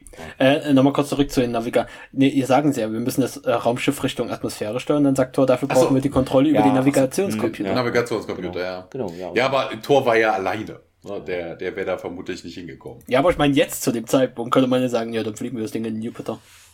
Das könnte man auch machen, da kann aber die NASA nicht mehr äh, SG1 abholen. Ach Mist. Ach Ja, ja, irgendwas. Ach komm, es ist doch. Da war was. Wir wollen einfach ein, zwei Replikatoren aufheben. Die könnten sich ja mal für die Menschheit opfern. Also mal ganz ernsthaft hier. Armageddon. Äh, ja. ja, und dann geht's weiter in einem Korridor von Thors Schlachtschiff. Ja, O'Neill und Tialk ähm, gucken um die Ecke, haben ihre Waffen bereit und äh, ja, sie hören auch die Replikatoren im Hintergrund. Und, ja, stellen dann auch fest, die, dass sie überall über den Wänden sind und äh, Carter meldet sich dann über Radio und äh, ja, gibt dann Anweisungen. Hier, gib mal die, den, die Halle runter, hinunter und äh, in Thors Kammer sieht man dann Carter, die vor diesem ja, Navi steht und dann so rote Beeps sieht und fragt dann auch hier, Carter äh, fragt dann auch Thor hier, was ist denn mit diesen Bereichen, die hier so, so aufblinken und äh, ja, das wären wohl Bereiche, die die Replikatoren schon äh, disabled hätten, also vermutlich irgendwie angef angefressen hätten. Ob sie denn jetzt irgendwie reinzoomen könnte und dann sagt er dann auch hier Top Left Symbol. Ja, Carter macht das aber nicht. Ist euch das aufgefallen? Aber Na, also er sagt, Ja. drückt drück das obere linke Symbol, Carter Ja. verschiebt so. aber dann einen Ja. Stein. ach so, ja. Ja, ja, genau, das ist mir auch aufgefallen. Es ist, na, also, aber es passiert genau das, was sie erreichen will. Jetzt äh, werden dann äh, auch Thor, die. Thor hat das ganze System schon programmiert, dass egal was man macht. Genau, es ist wie Ja, gesagt für für- dumme für die Erdlinge halt. Menschen. Ja. Für die dummen Ähm, Menschen. warum redet Carter über die Sprechanlage? Äh, haben die doch keine Funkgeräte? Deswegen haben die keinen Kontakt? Damit die Replikatoren auch hören, was die planen. Nein, das liegt doch an den Dämpfungsfeldern, dass die das, was auch die Erde kann die ja nicht erreichen. Natürlich. Ja, im Korridor wechseln wir jetzt, aber jetzt kommen halt, wie gesagt, so ein paar kleinere Szenen. Äh, O'Neill und Tiak laufen da immer noch rum. Carter sagt dann, hier, nächste Tür, auf der rechten Seite. Und äh, ja, dort hängen dann auch wieder zwei Replikatoren an der Wand. Wir sind wieder in Thors Kammer und äh, ja, wieso kann ich denn hier die Viecher nicht sehen? Und äh, ja, Thor sagt, ist doch ganz klar, die deaktivieren die Sensoren, äh, die es möglich machen würden, sie selber zu entdecken. Ja, aber warum kann ich dann O'Neill und Tiak, ja, das sind keine Replikatoren. Also die Frage ist auch wieder so dämlich, ne? Ja. So, ähm, ja, das wären aber jetzt die Thermal Sensors, also von wegen, es geht um Hitzesensoren, wobei ich mir denke, so wegen, ja, hm, das sind jetzt dieselben Sensoren, also, hm, aber weiß ich. Also die, die Replikatoren haben wohl alles abgeschaltet, bis auf die Hitzesensoren. Und Replikatoren strahlen keine Hitze aus. Fa- Falls es mal brennt oder so, Mhm. dann können die direkt löschen, verwandeln sich dann in einen Feuerlöscher oder so. Äh, ja, Thor ist aber auf jeden Fall, dem scheint es immer schlechter zu gehen und ja, äh, ich kann hier den, das medizinische System nicht äh, benutzen. Wenn die Replikatoren damit rumgespielt haben, würde es mich umbringen. Ich denke, hey, der ist doch jetzt, der scheint ja irgendwie in der Krankenstation, also wo sollte denn ein, ein, ein Biobed oder sowas, da liegt er ja drin, ne? Wo sollte denn sowas sein, wenn er auf der Krankenstation? Also, wie sollen die Replikatoren da rumgefummelt haben, wenn er die ganze Zeit da, weißt du so, die verstecken sich immer hinter seinem Rücken und sagen, haha, wir warten jetzt, bis er das benutzt, oder? Das ist doch auch Quatsch. Oder es könnte halt vom Hauptcomputer aus gesteuert werden, ne? Also, aber warum die das tun sollten, weiß das ich. Keine Ahnung. Ja, Carter sagt dann, hey, wir haben auch ein paar Pflaster mitgebracht. Ich habe auch ein Medical Field Training. Und äh, Thor sagt dann, nee, ihr könnt mir nicht helfen. Und das stimmt auch nicht. Carter könnte. Wenn sie einen Ult-Healing-Device mitgenommen hätte, könnte Carter ihn wohl heilen. Oh, das Ja, stimmt. das stimmt. Aber ach, man, Die haben ja einfach die ganzen Bomben und was das da an Kisten. Das war Genau, nicht dabei, Thomas, leider. Es ist- Ja, ja, ja. Sonst finde ich das aber mit äh, medizinischer Ausrüstung, ich kenne mich damit aus, das ist so, du kennst dich Eigentlich mit müsste das für Kater, eigentlich müsste das für Kater so eine Standardausrüstung sein. Also so eine Guo Healing Device Ja. mitten im Kater ist immer dabei, die könnte das, benutzen, egal wie schwer. Also das wäre schon eigentlich die Dann hätten wir wahrscheinlich nur fünf Staffeln gehabt, aber ja.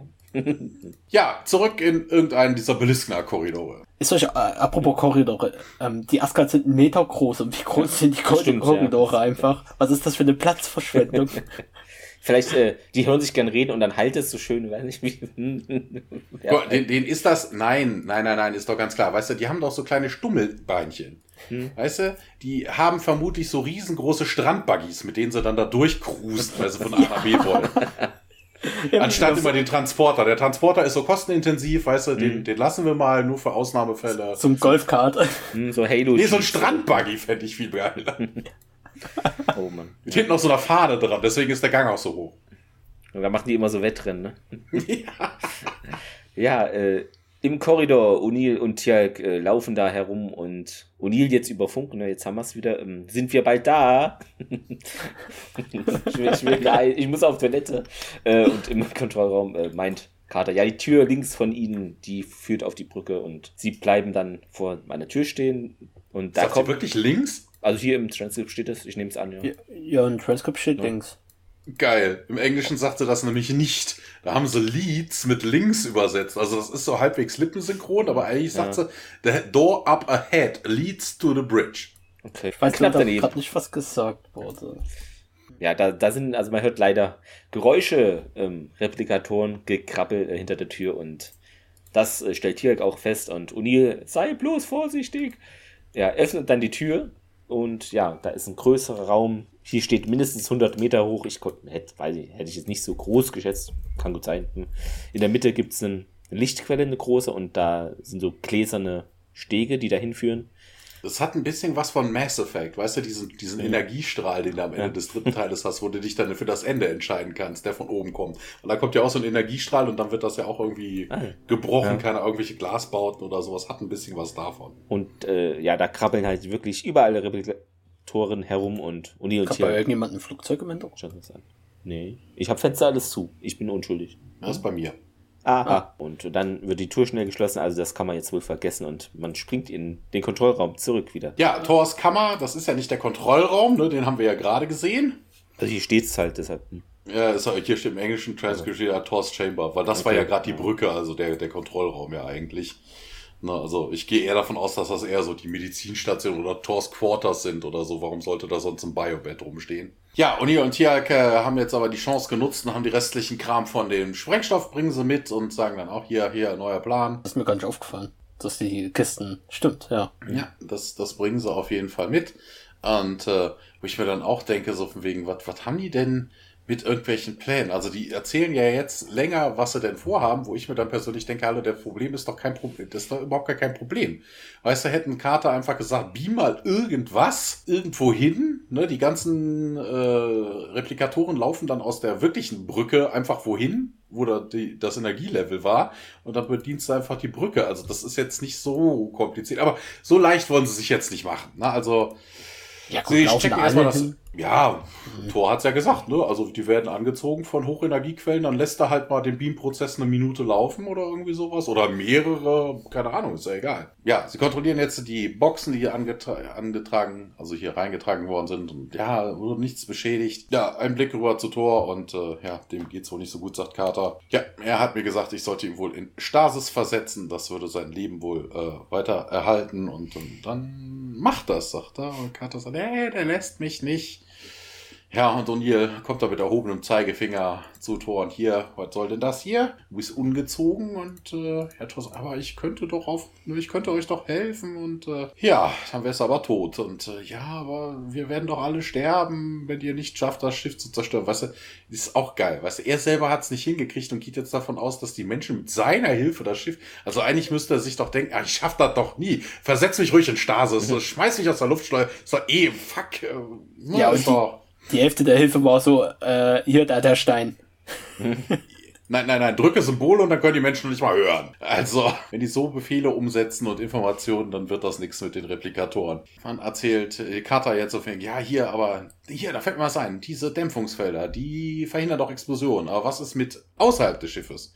Ja, pff, da sind ja Schilde und äh, die würden jetzt aber nicht äh, dagegen helfen, wenn es jetzt äh, irgendeine Explosion gäbe innerhalb des Force Vessels. Also außerhalb des Schiffes, also auch außerhalb des Dämpfungsfeldes und aber noch vor dem, vor dem Schild selber, vor dem Wie weit Kraftfeld. weg auch immer der ist. Mhm. Ne, also irgendwo dazwischen müsste es explodieren, natürlich nah genug, dass dann. Äh, wobei er sich da auch irgendwie blöd ausdrückt, ne? There are shields around the ship, but they would not protect against the weapon already inside the force field. Anstatt er einfach sagt, gegen eine Explosion auf der Hülle könnte das äh, Dämpfungsfeld jetzt nichts ausrichten, ne? Aber das auch das mit dem Dämpfungsfeld, das ist auch irgendwie. Warum kann's das nicht? Es klingt Nee, für mich immer noch nee, wie warum kannst du es nicht abschalten? Ja. Warum schaltest du es nicht einfach ab? Das ist genauso wie die Tarnverrichtung. ja, die denken nicht mehr so. Die sind Und die so- Schilde, Ja. Tarnverrichtung, Genau. Schilde. Das, Das ist, ah, ja, vielleicht kannst du das alles nur von der Brücke. Es ist, es, ah, es ist, ah. Ach, wir wissen jetzt übrigens, wo er ist. Weißt du, von dort aus wird doch gebeamt. Das ist der Transporterraum. fehlt, nur, fehlt nur noch so ein Redshirt. Ja, hier, ähm, gibt's dann irgendeinen einen Engine, der hier irgendwie den Re-Entry steuert und ja, da gäb's den Deceleration Drive und Im Deutschen ist so geil, der Drosselungsantrieb. Ich habe noch nie so einen geilen Antriebs Antriebsnamen in der Science Fiction. Ja, im Englischen ist das ja auch nicht besser. Deceleration. Ja. Na, also Entschleunigungsantrieb Ja, wäre das ja Wahnsinn. eigentlich dann übersetzt. Und König Drosselbart, ich weiß nicht. Das ist Ja, geil. Amsel, Drosse, Fink und Stahn. ja, das sehr gut. also so ein Name, Wahnsinn. Das klingt doch nach Hochtechnologie. Nix Neutrino Drosselung, was? Ja, aber genau, wie gesagt, man hätte eigentlich, eigentlich alles abschalten sollen. Dann könnte man auch besser von dem Abholtaxi der NASA abgeholt werden. Ne? Wenn, aber nee, auf so einfache Dinge kommt man nicht. Oder wie gesagt, es könnte nur von der Brücke abgeschaltet werden. Aber ja, wir haben eine Explosions, äh, eine Explosivstoff mitgebracht, der angereichert ist mit Naquada. Würde das äh, genug sein, um den Ex Deceleration Drive zu zerstören? Und da sagt er auch, ja, okay, das sollte klappen. Ich mir dann auch denke, äh, die haben Thor nicht gesagt, was das für ein Sprengstoff ist. Also vermutlich reagiert eine Atombombe mit Aquada anders, als wenn du so eine Aquada in TNT steckst. Da passiert vermutlich nichts. Es ist, es ist, mm. Aber Thor, Thor ist op optimistisch oder einfach, pff, keine Ahnung, ich werde eh sterben, macht mal. Klingt gut, Jungs, klingt gut, Jungs. Macht ihr mal. Ihr kriegt das schon hin. Und äh, ja. Und die dann noch, hey, hier, was, was für ein Plan? Und ja, Carter muss es dann dem doofen O'Neill nochmal erklären. Ähm, ja, wenn die Bugs doch hier das Schiff landen wollen, könnte das BF-8 genug Firepower haben, um diesen Deceleration Drive in die Luft zu ja- jagen. Ja, aber könnte? Ja, wenn wir das zur richtigen Zeit machen, dann können sie da nicht mehr raus. Äh, den würde denn der Re-Entry-Path sich ändern. Das Schiff würde dann außerhalb, außer Kontrolle, würde das weiter beschleunigen. Wobei das ja auch Quatsch ist. Tut's ja nicht. Ne, also du machst ja den Antrieb aus, wenn du irgendwo landen möchtest, ja eigentlich. Aber es geht ja hier eigentlich um den, um den Eintrittswinkel, aber davon ist hier keine Rede. Das Schiff würde dann auf jeden Fall in der Erde, irdischen Atmosphäre verglühen und äh, O'Neill versteht das scheinbar immer noch nicht. Und äh, aber Tiax sagt dann, na hier, okay, dann müssen wir jetzt irgendwie Explosivstoffe nach draußen bringen und äh, ja, irgendjemand muss wohl raus. Und O'Neill, eigentlich nach seinem Spruch hier auf Kurs Day A, Mhm. Dachte man eigentlich, okay, ja, bleibt ja eh an mir hängen. Aber Ist nicht so. dem ist nicht so. Wir wechseln jetzt nämlich erstmal, aber das bleibt jetzt ein Geheimnis. Wir wechseln nämlich jetzt erstmal in den irdischen Kontrollraum. Daniel ist wieder da. Die gibt's noch, ja. Ja, also Daniel mit seinen, ähm, wa- was waren das jetzt? Zwei Stunden? Ähm, seit dem Bett? Könnte sein, ja. Ist auf jeden Fall jetzt aufgestanden, braucht doch keine zwei, drei Tage anscheinend und will halt irgendwie helfen, aber kann er natürlich nicht, weil er A nicht oben ist und B eigentlich ja noch verwundet ist. Und dann kommt Davis und die gehen halt direkt auf Defcon 3. Ich habe das nicht mehr so ganz auf dem Schirm. Wissen die Russen zu der Zeit schon vom Stargate-Programm? Nee, eigentlich nicht, ne. Ja, da, warum geht die Russen auf einen Alarmzustand? Hm. Weil die Amerikaner ihren DEFCON-Zustand ändern. Ach so, Deswegen- ach so, die ja. kriegen das ja mit, stimmt. Hm. Die haben ihre Spione überall. Ja, und da wollen sie halt draufhauen. Also, das ist halt die Frage, ob die in der Atmosphäre da, also, das ist sowieso sehr, die, die wissen nicht, wo das Schiff ist. die wissen nicht, ob sie es überhaupt sehen, wenn es versucht zu landen und wollen aber mit allen zuschlagen, was sie haben. Was auch immer das heißen soll, bei so das klingt wie alle Atomraketen. Das ist natürlich auch eine sehr gute Idee innerhalb der Erdatmosphäre. Das sagt er doch überhaupt nicht. Ja, das sagt jedenfalls er? nicht Im Englischen. Also im Deutschen sagt er.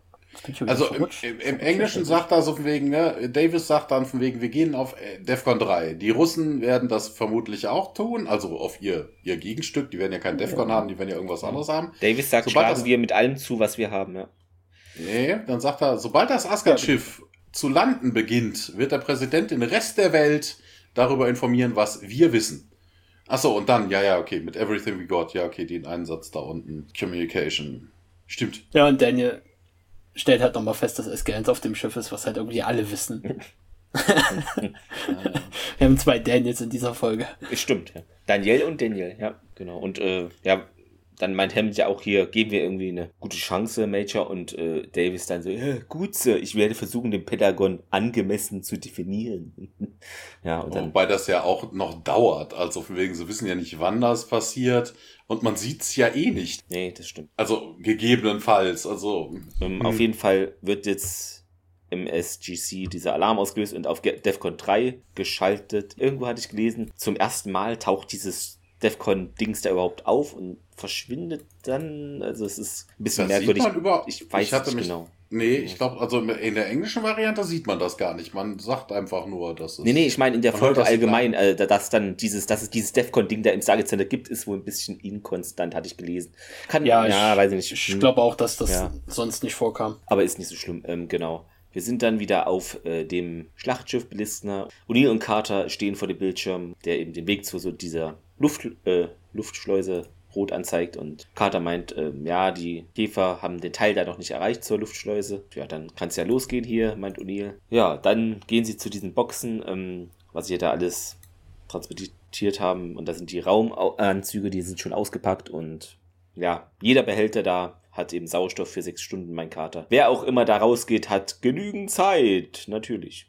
Ja, die wissen ja nicht, wann das Schiff losfliegt. Kann ja sein, dass einer draußen ist und. Na gut, dann mache ich das hier. Ich werde es übernehmen, mein Tierhalk. Und ja, eigentlich wollte ich da rausgehen, meint Uni. Vergessen Sie nicht die Strahlengefahr, Sir, mein Kater. Und ja, Tierhalk wieder natürlich mit dem Argument, ja, mein Symbiont schützt mich über längere Zeitraum vor der Verstrahlung. Und na gut, dann. Das haben, halt. das haben wir in der letzten Folge Genau, gesehen, wie gut ja. das klappt. Das klappt wirklich, wirklich gut.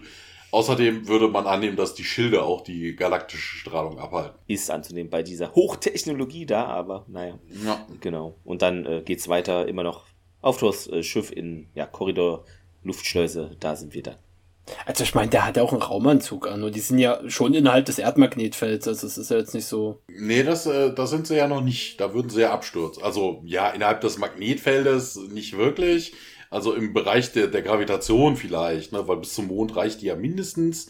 Aber äh, nee, da oben hast du trotzdem galaktische Strahlung. Du siehst ja auch an der, an der Mir und der ISS, also die sind ja alle verstrahlt, wenn sie wiederkommen. Ah, Also das hast du da oben schon noch.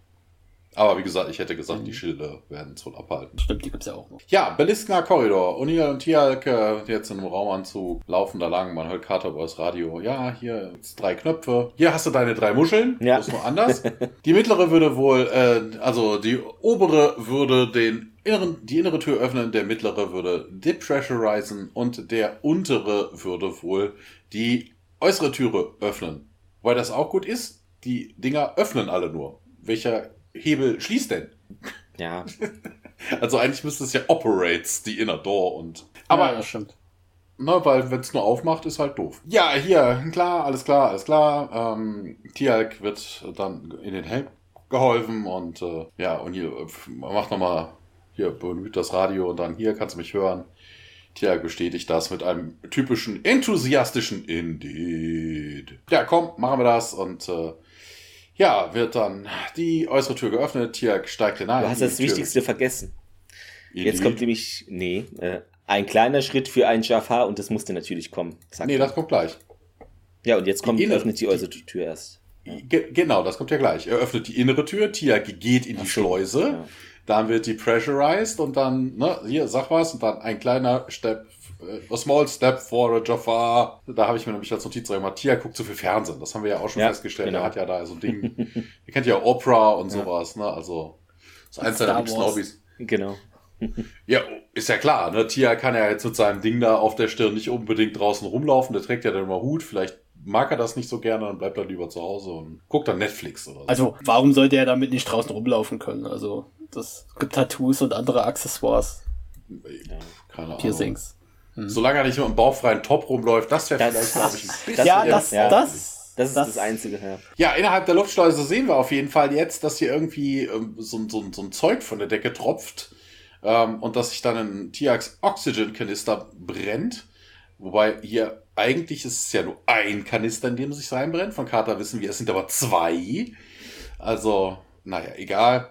Es kriegt auf jeden Fall keiner mit. Interessant auch, dass das hier von der Decke tropft, ohne dass ein Loch in der Decke ist. Also da sind die Replikatoren irgendwie dran und keine Ahnung. Die Da waren vorhin einer da, lang- haben die, Decke angespuckt und sind wieder gegangen.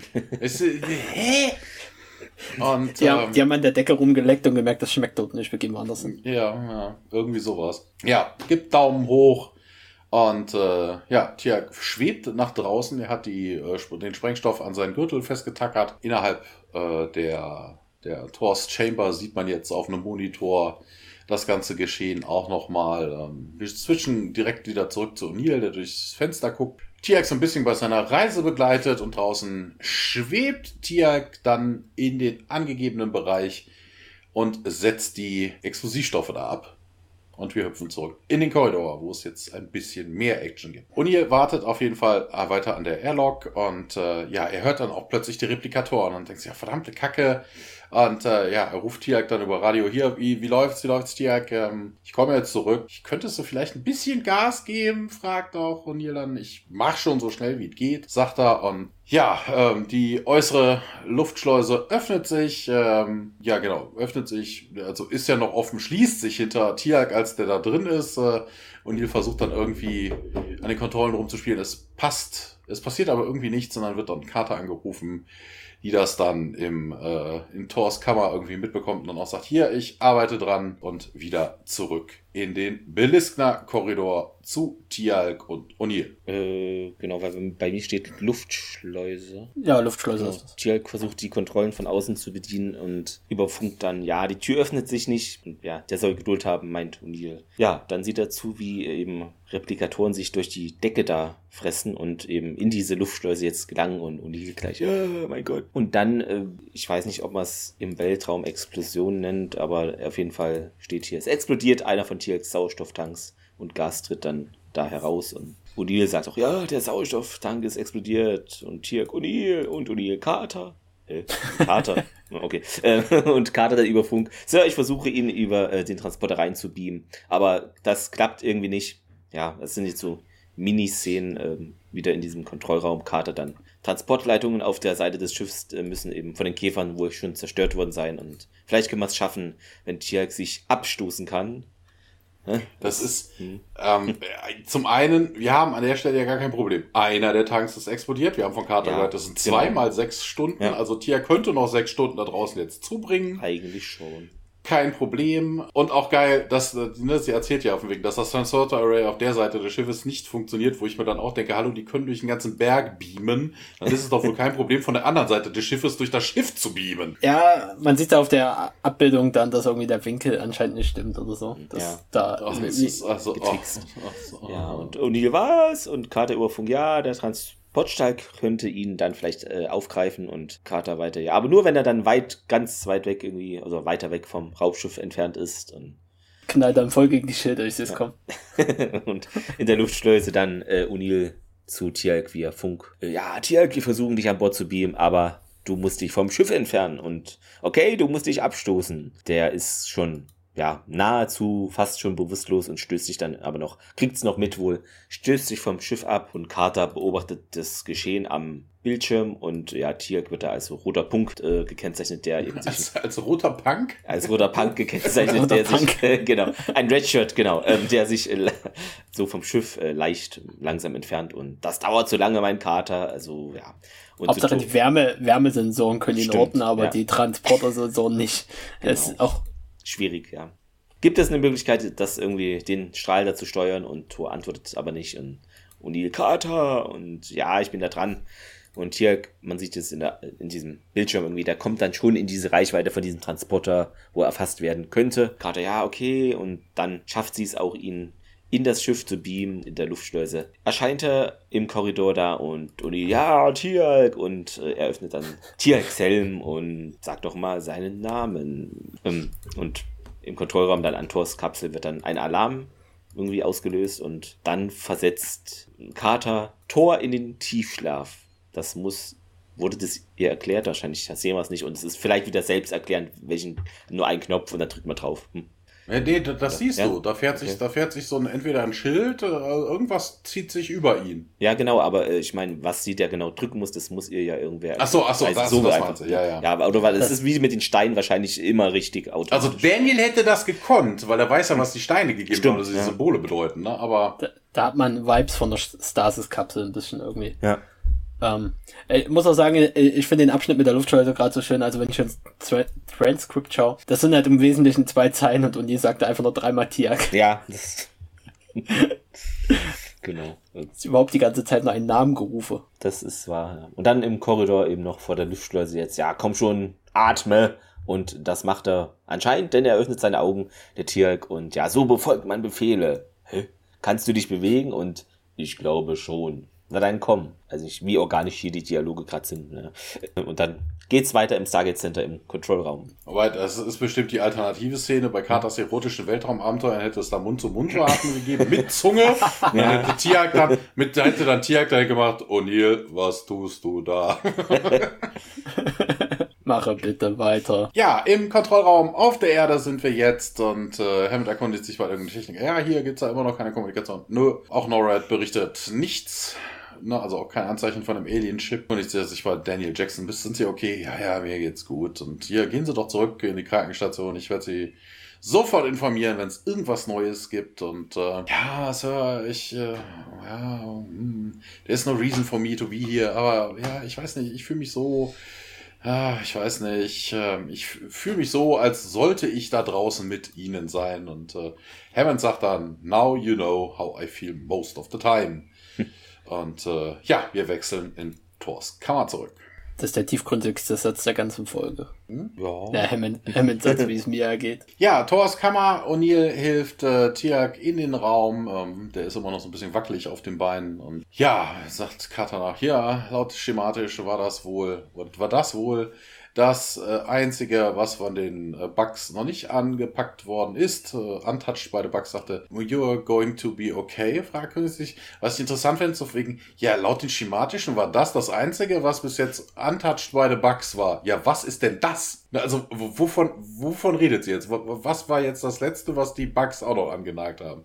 Die, die, die Schleuse? Dann hättest du überall Replikatoren gehabt. Also das ist irgendwie, was ist dieses das? Liebe Hörer, Ja, das wenn ihr das wisst, wovon Carter hier redet, äh, sagt uns das. Ja, Tiag sagt, ja, ja, klar, mir geht's gut, kein Problem, piece of cake. Ähm, O'Neill sieht dann auch Thor in seiner Stasiskammer und was ist passiert? Ja, ich habe ihn in Stasis gepackt, er war am Sterben und äh, ja, hier geht's jetzt weiter. Bombe zünden zur richtigen Zeit und wann wäre das ja? Und hat er, ja, wenn wir in die Atmosphäre eindringen, zu früh und äh, die Bugs könnten theoretisch den Re-Entry, also den, den Entry abbrechen. Wenn wir zu lange warten, ähm, könnte die Bombe verbrennen, bevor sie explodieren könnte. Wobei ich mir jetzt persönlich denke, also wenn die Replikatoren den Erdeintritt abbrechen, ist ja in Ordnung. Wenn sie da nicht landen wollen, ist ja ist doch fein. Ist doch, Ja. wäre cool. Also ist doch schön. Ist, ist, äh, sollen sie doch. Bitte, doch bitte zum Jupiter. Ich, ich, ich verstehe die Replikatoren sowieso nicht, warum die sich nicht erstmal um die Lebensform an Bord des Schiffs kümmern. Die haben ja auch schon ein paar Replikatoren zerstört. Ist ja nicht so, dass es noch keine Kämpfe gegeben hätte. Ja, ist wie bei den Borg, ist doch scheißegal. Und hier Borg können sich dann, ja, hier, wie, wie sieht's aus? Äh, könntest du hier das Beamdown-Ding äh, wieder in Betrieb nehmen? Und äh, Cutter, nee, nicht ohne Tor. Und ähm, ja, hier, dann doch einmal Hammond kontaktieren. Das hat ja auch vorher so gut geklappt. Beziehungsweise kam scheinbar niemand auf die Idee, das auszuprobieren. Ich drückte auf der Konsole rum und sagte, ja, scheiße, hier passiert so gar nichts. Ähm, äh, ja, woran es liegt, man hört nämlich plötzlich Replikatoren in den Wänden. Das ist so ein bisschen wie Lovecraft. Rats in the Walls, Replicators in the Walls. Ja, ähm, Tiag in seiner bekannten stoischen Art. Ja, hier, Thor hat recht gehabt, wir werden jetzt alle sterben. Ach kommt hier, ein bisschen positiv denken. Wir haben schon in beschisseren Situationen gesessen, sagt und hier. Und äh, auch Carter fällt ihm in den Rücken und sagt, no, Sir, we haven't. Nee, wir- wirklich nicht? Im Weltraum eine kurze Miniszene. Wir sehen, dass die Beliskner ihren Abstieg beginnt und äh, wechseln zurück in Thors Kammer. In Thors Kammer? Ich wollte gerade sagen, wir sind im Kontrollraum jetzt bei. Nee, Beliskner, Thors. Chamber. Hey, nö. Nee, Da es kommt was. noch eine, nee, ihr kommt, dann, dann seid ihr zu schnell. Also Nee, nee, hier ja, fehlt es es, fehlt hier komplett. Achso, das Ja, sind okay. ja zwei, zwei Sätze vielleicht, oder? Mit denen jetzt beginnt Genau. Das Schiff senkt Ah, sich, jetzt beginnt der Sinkflug. genau, das jetzt ist hier nicht als e extra Szene gekennzeichnet, nee. Ja. Genau, Carter sagt dann, sie hätte eine Idee und jetzt Ja. sind wir im Kontrollraum auf der Erde. Hammond und Davis kommen da die Treppe zum Kontrollraum herunter und der Techniker meldet, dass die Luftraumüberwachung gemeint hat, ein unbekanntes Flugobjekt wurde beim Eintritt in die Atmosphäre schon jetzt gesichtet und Daniel, sie konnten die Tarnvorrichtung ausschalten. Jetzt ein zweiter Techniker, ja, Objekt auf kontrolliertem Eintrittskurs. Das Wann haben die die ausgeschaltet? aufgefallen. Ich weiß es nicht. Das ist Ja. denen echt früh aufgefallen. Wann haben die die Tarnvorrichtung ausgeschaltet? Nee, das hat sie ja gesagt. Carter sagte ja, I have an idea, Sir. ach so. Ja, aber. Ja. ja. Ich glaube, Ähm, das war nicht die Idee.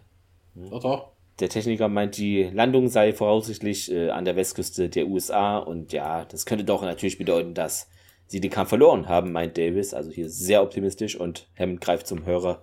Hier spricht General Hammond, ich empfehle sofort DEFCON 2 auszurufen, Abwehrsysteme beithalten und eben das außerirdische Schiff abzufangen, legt dann auf und Daniel dann, "Äh, General, ja, sorry, ne, Dr. Jackson, aber wenn das Schiff intakt durch die Atmosphäre kommt, müssen wir eben davon ausgehen, dass SG1 keinen Erfolg hatte und dann eben alle Mittel einsetzen und ja, dann hören wir und sehen wir noch kurz hier, Des DEFCON 2 wird ausgerufen und dann geht's wieder in die Beliskner in Thors Schlachtschiff zurück. Interessant auch hier auf dem Weg. Ne? Hammond sagt, er, er würde empfehlen, auf DEFCON 2 zu sehen und dann gibt er Befehle.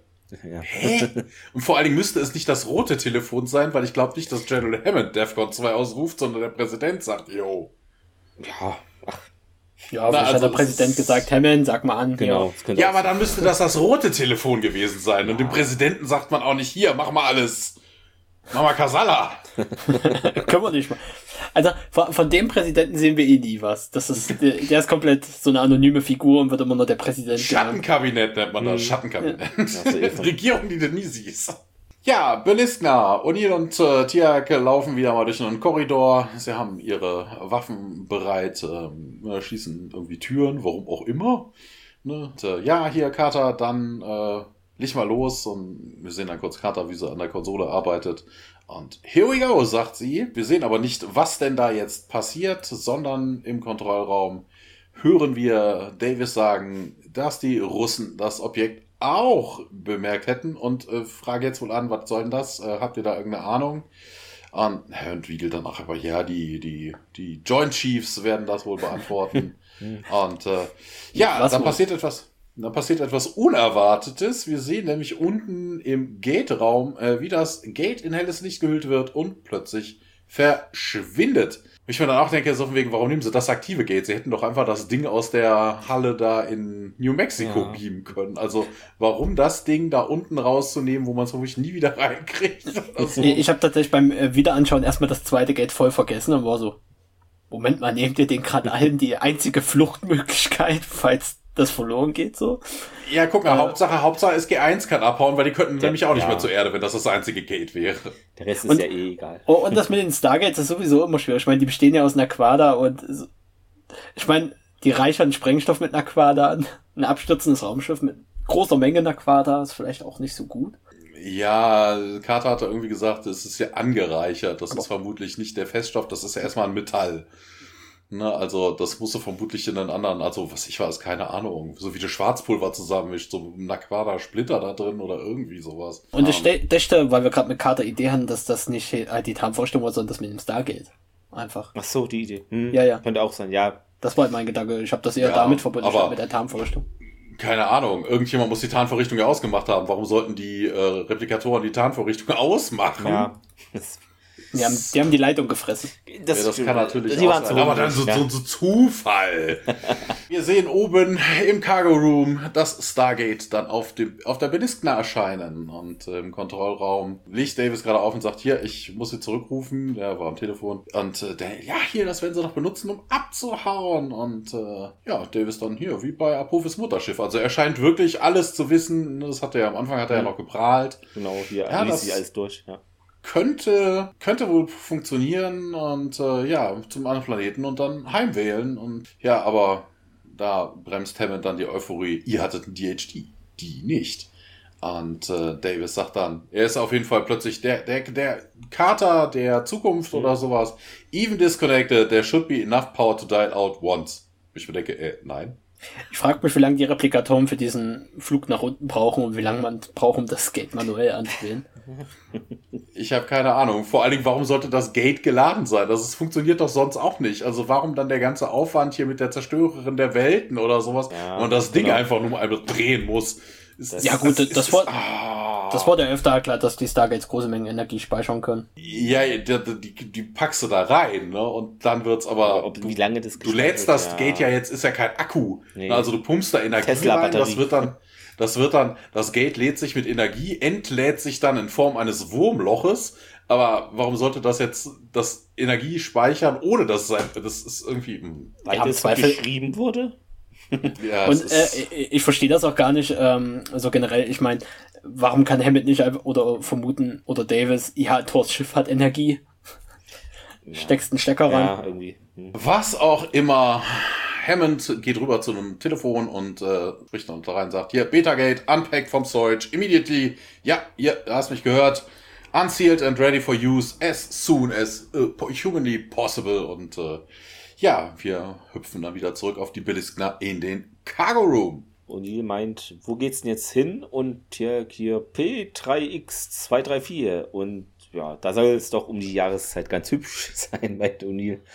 Äh, Ja, dann kommen aber schon die Replikatoren, dringen da durch die Wand durch. Und Man muss dazu sagen, Tiag ist beschäftigt. Er dreht am Gate. ja, genau. Ja, da kommen unsere Freunde, stellt O'Neill fest. Äh, Er öffnet dann das Feuer auf die und ja, die kriechen dann durch so ein Loch in der Wand. Also das wird man noch häufiger sehen. Ja. Von dem Planeten haben wir vorher noch nie was gehört. Also wir waren noch Stimmt, nicht ja. dort. Also live auf Sendung waren wir noch nicht dort. ja, Carter ist im diesem Kontrollraum da immer noch und steckt da an der Konsole irgendwas rum. Ja, warte, Sekunde, Hm. bevor wir zu Carter hüpfen. Interessant ist hier, äh, O'Neill fängt ja an, auf die Replikatoren zu ballern, ne, und äh, tötet die dann. Aber er lädt nie nach. Der hat eine Schrotflinte, also zwei Ladungen eigentlich, und ballert und ballert und ballert und ballert. Und jetzt kommen wir Ja. zu Carter. Wobei, nee, wir gehen noch nicht zu Carter. Wir sehen eine kurze Miniszene. Der Techniker sagt, Bandit is still on controlled entry, present heading 196. Das ist ja dann auf dem Kompass, das ist auch einer der Fehler. Das ist auch der einzige Fehler, glaube ich, den bei der IMDb drin stand. Das 196 wäre dann ja bei 360 Grad, wäre es ja irgendwo so Richtung Süden oder sowas. Ne? Also 180 Südwest oder sowas. Auf dem Bildschirm sieht man aber, es geht so Richtung Nordost, also eher so 45 Grad. Also auf Dann fehlt die Szene 045. hier im deutschen Transkript äh, komplett. Okay. Ja, die fehlt ja, hier ja. die Szene. Ähm, Also von allen Seiten kommen die Replikatoren und äh, ja, sie weicht dann zurück ein bisschen zu Thors Kapsel da und im Frachtraum. Tiag äh, immer noch da am mühsamen, alleinigen äh, Stargate äh, drehen, äh, Chevron Einrastvorgang. Ja, direkt vor ihm jetzt auch einige Käfer und er sagt dann auch, also ruft er O'Neill und der versucht ja immer noch, die irgendwie in Schach zu halten, abzuschießen. Kommen aber immer mehr nach und ja, dann wieder Miniszene im äh, Stargate-Kontrollraum. Der Alarm ist äh, an, alle, rennen, äh, alle reden durcheinander und ein Techniker meint, ja, Eindringling immer noch in direktem Anflug. In, auf direkt? Ne. Momentaner Kurs 196. Okay, Das ist das, was ich gerade sagte. das ist Eigentlich das. gehört das davor. Also irgendwie Hä? ist das Transkript dann falsch. weiß ich nicht. Und äh, eins von beiden Transcript falsch, ja. Dann geht's weiter in Thors Find- Schlachtschiff. Ja. Ich, ich muss sagen, Eindringling finde ich interessant als äh, Begriff für ein Raumschiff, was in die Erdatmosphäre eindringt. Der Eindringling. ja. unbekanntes. Vorhin war es ja noch unbekanntes Flugobjekt. Ne? Hm, jetzt, jetzt ist es bekanntes Flugobjekt. Ja. Äh, now? Warte, dann, warte, immer noch mit Eindringlingen? Die Szene fehlt mir in meinem Transit. Das ist okay. auch geil. Was ist denn heute los? Ja? Mit, ähm, mit, ja, dem, mit, mit dem Kurs? Nee, nee, das mit dem Kurs nicht, aber immer noch Das ist in der Gle im gleichen Satz. Ach, ach, so, ach so, das ist das Ding. Ja, ja, das hatte ich ja davor. Ähm, ja, die Beliskner, wir sehen die Beliskner, dass sie die Atmosphäre dann auch betritt. Äh, ja, immer mehr Replikatoren, ne, es wird sich weiter zum Gate zurückgezogen, ne, es wird nochmal nach Carter geschrien und äh, wir sehen halt wieder, wie das Schiff durch die Atmosphäre reist. Ja, Hitze. Wir sehen auch Hitze, die auf die Schilde trifft und ja, jetzt und dann explodiert auch die Bombe und die Beliskner stürzt dann ab, trudelt so ein bisschen. Das ist aber auch eine geile Überlegung. Ne? So wegen, also bitte, die Replikatoren können Energiewaffen ab. Ne? Also, warum die jetzt aber hier keine Hitze ab, ist auch irgendwie, ist das irgendwie, ich weiß nicht, ob das so die beste Idee ist. Ja, also überhaupt schon, dass das Schiff, also davon auszugehen, dass das Schiff vollkommen verglüht und dass da nicht Räume sind, wo sich Replikatoren noch aufhalten können. Ja, ja, und dass die nicht verglühen, das ist halt auch ja. irgendwie. Hm. Weil so kleinteilig, wie die ja auch sind, ne? Gamble. Also da hätte ich eher den Antrieb zerstört, sodass die gar nicht erst in die Erdatmosphäre eindringen können. Weißt du, das wäre die. Für also, immer kreisen um die Erde. Ja, ist ja in Ordnung. Das können sie ja ruhig tun. Ja, im Kontrollraum merkt Major Davis das dann auch, der am Telefon ist. Äh, I understand, Captain. Ähm, haben wir das? Äh, was sehen Sie denn jetzt? Äh, haben wir ein Visual? Und ähm, ja, Hammond wird dann berichtet. 10th Squadron Airborne und on Intercept Course. Und äh, ja, der Techniker im Hintergrund sagt, hier, das Target hat seinen Kurs geändert. Es hat, ist aus dem Controlled Entry Vector gestürzt. Und äh, ja, es scheint auseinanderzubrechen. Und ja, wir haben visuelle Bestätigung. Ein Feuerball, der Richtung Pazifischer Ozean reist. 400 Meilen entfernt von der Küste von Kalifornien. Wir sehen auch kurz, wie dieser Feuerball den Ozean trifft. Und dann kommen wir jetzt zu den letzten beiden Szenen. Wir fangen im Kontrollraum an. Davis hängt den Hörer wieder auf und Marinekreuzer wird sich darum kümmern, eben die Trümmer zu bergen. Ähm, ja, bestimmt hatten sie recht, Dr. Jackson. Ne? Die Aktivierung des Stargates äh, war sicher eine Fluchtmöglichkeit. Hoffentlich haben sie es geschafft, sagt Daniel noch.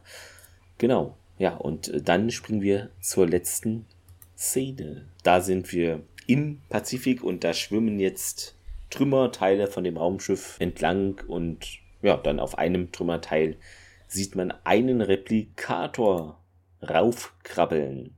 Ja, anscheinend können die schwimmen. An, genau, äh, anscheinend können die schwimmen und es ist, ja, hat mich irgendwie ja, Ti Titanic erinnert, die Szene. Ja. Oder auch nicht. Das hing, oder, hing ja. einfach nur an diesem, das hing einfach nur an diesem Ding und war dann unter der Wasseroberfläche und ist einfach nur auf die Oberfläche. Aber ja. was ich viel interessanter finde, weißt du, du hast ein, du hast ein mächtiges Raumschiff. Ne? Wir machen das ja, weil wir einfach zu doof sind, vernünftige Werkstoffe herzustellen. So, oder auf der Erde ne, Flugzeuge, damit die möglichst leicht sind, da ist ja viel Plastik und sowas drin. Das schwimmt oben. So ein Raumschiff, was doch eher stabil sein sollte, warum da Teile an, an der Oberfläche ja, schwimmen, die metallisch aussehen? Ich. Hm, hm. Ja, gut. Vielleicht was von der Verkleidung in den Gängen. Ja. Einer der vielen Gänge. Aber aber äh, spannend finde ich, ähm, erstmal ein verglühendes Objekt knallt auf die Wasseroberfläche. Ähm, da merkt man schon mal, okay, der Plan hat nicht ganz funktioniert, wenn das noch heile ankommt. Halb und, und generell äh, bei Stargate, das werden wir in Zukunft auch noch öfter sehen, ähm, alles landet im Nordpazifik. Das ist einfach nur ein übelster Trümmerhaufen dort. Da, da, da knallt alles rein. Ja, das stimmt. kommt noch öfter.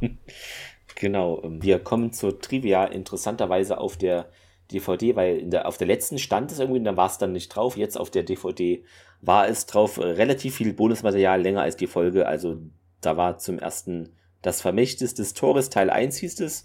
Ähm, da ging es darum, ja, wie es eben dazu kam, Stargate, äh, wie Michael Greenberg praktisch zu MGM kam und da eben, ja, Stargate sei in der Mache und da wurde angerufen und ja, hat erzählt, eigentlich war es für zwei Jahre ausgelegt, 44 Folgen.